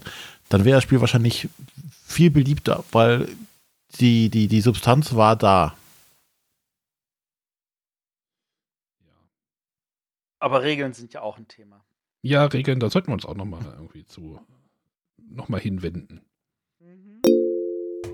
Da geht es darum, dass wir einfach nur Karten ausspielen äh, in eine Reihe und äh, dann hat, jede Karte hat zwei Eigenschaften, einmal eine Farbe, einmal eine Zahl und äh, diese Zahl gibt halt an und die Farbe halt, welche anderen Karten wir in der Reihe als Strafkarten nehmen müssen. Na, Matthias, welches Spiel war Parade. das? Ach, sehr gut. Habe ich sofort erkannt, weil hatte ich diese Woche auf dem Tisch. Echt? Ja. Dachte, also, das Spiel ist irgendwie auch so gekommen und gegangen, aber nee, das finden wir immer noch super. okay. Sehr gut. Ich glaube, da mache ich mir jetzt ein Spiel draus, dass ich dich immer so ein bisschen herausfordere. Also solange du mich nicht herausforderst, welches Spiel hast du gerade erklärt? Oh, meine Norderwind-Erklärung war ganz mies. Oh. Oh, die war nicht gut. Da habe ich gedacht, da habe ich sogar gedacht, die war scheiße. Gut, äh, René hatte auch einen kleinen Hinweis. Was muss ich denn als äh, Autor für Voraussetzungen haben, um da jetzt mein, mein Spiel vorstellen zu können? Also es reicht ja wahrscheinlich nicht, dass ich jetzt hier mir zu Hause Gedanken gemacht habe, zwei Striche auf ein Blatt Papier gemalt habe und dann dahin gehe. Ja, von der Organisation her reicht es. Also jeder Spielautor ist willkommen und Mhm. man kann halt mit seinen, mit seinen zwei Strichen dort erscheinen und das, das Spiel vorstellen. Ob ich dann allerdings einen Verlag darauf aufmerksam machen kann, das bezweifle ich. Ich habe gerade nie, ich habe gerade eine Idee für ein T-Shirt. Also ich kann sagen, ich habe dort auch erlebt, da waren Autoren, die hatten nichts auf ihrem Tisch, die haben einfach ihre Termine mit irgendwelchen Redakteuren gemacht, die haben den Redakteuren einfach nur Sachen erzählt und haben dort auch Vertrag, Verträge geschlossen. Auch das gab es. Okay. Ja, dann reden wir halt, also wir haben halt über Göttingen geredet und dass man dort hingehen soll und äh, alles, was der Carsten noch gemacht hat, äh, ich weiß nicht, äh, das können wir uns, glaube ich, jetzt noch. Der macht die Spielerei und die Genau. äh, Spielerei. Autor und Spiel und äh, also hört man die alte Folge rein. Der Carsten ist definitiv auch ein spannender Charakter. Ähm, der ist auch aktiv bei der äh, ESG, der Europäischen Spielesammlergilde, ähm, die wir ja auch irgendwie so angeschnitten als Thema hatten, als wir den ähm, äh, Joe Nikisch mal in der Sendung hatten. Ähm, Ja, da kommen wir bestimmt nochmal zurück irgendwann. Genau, da kommen wir nochmal drauf zurück. Vielleicht holen wir uns den Carsten noch mal rein und reden speziell über Spiele sammeln, weil das ja auch nochmal ein Thema für sich ist. Ähm, aber äh, ja, das war auf jeden Fall total spannend damals und äh, ja, Göttingen steht in dem Sinne auch schon wieder vor der Tür. Göttingen steht wieder vor der Tür, genau. Das ist, ähm, ja. Geht dahin, ist, glaube ich, auch für jeden jungen Autoren auch, glaube ich, so eine ganz eigene Erfahrung, oder? Also sagen wir so, ich erinnere mich damals, ist jetzt wirklich, wirklich erst vier Jahre her oder fünf, ähm, da, da saßen auch Leute noch wie, wie, wie, also die, die Brands kann man da noch treffen, man kann da auch einen Stefan Feld treffen. Auch solche Autoren kommen zu diesem Treffen und zeigen dort noch Spiele an irgendwelche Verlage. Echt? Stimmt, wer war denn da? Wer sitzt immer auf dem gleichen Platz? Moment, das war doch immer. Michael Schacht sitzt dort.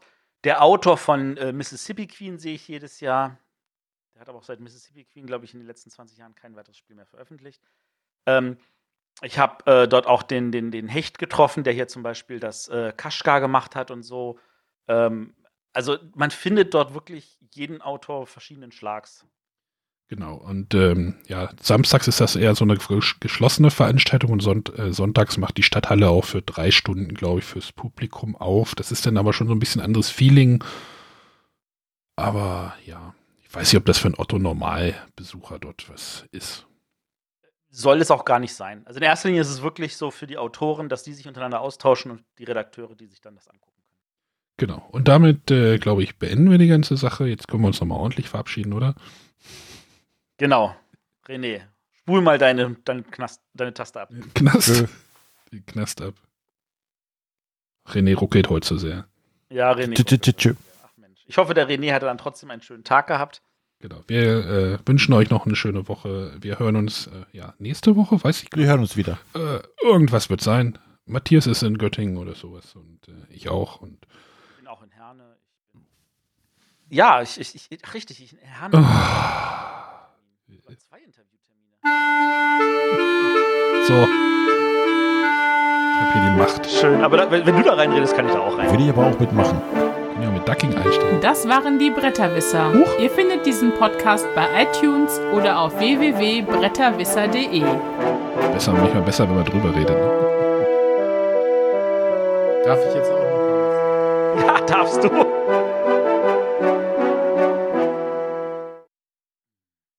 Durch.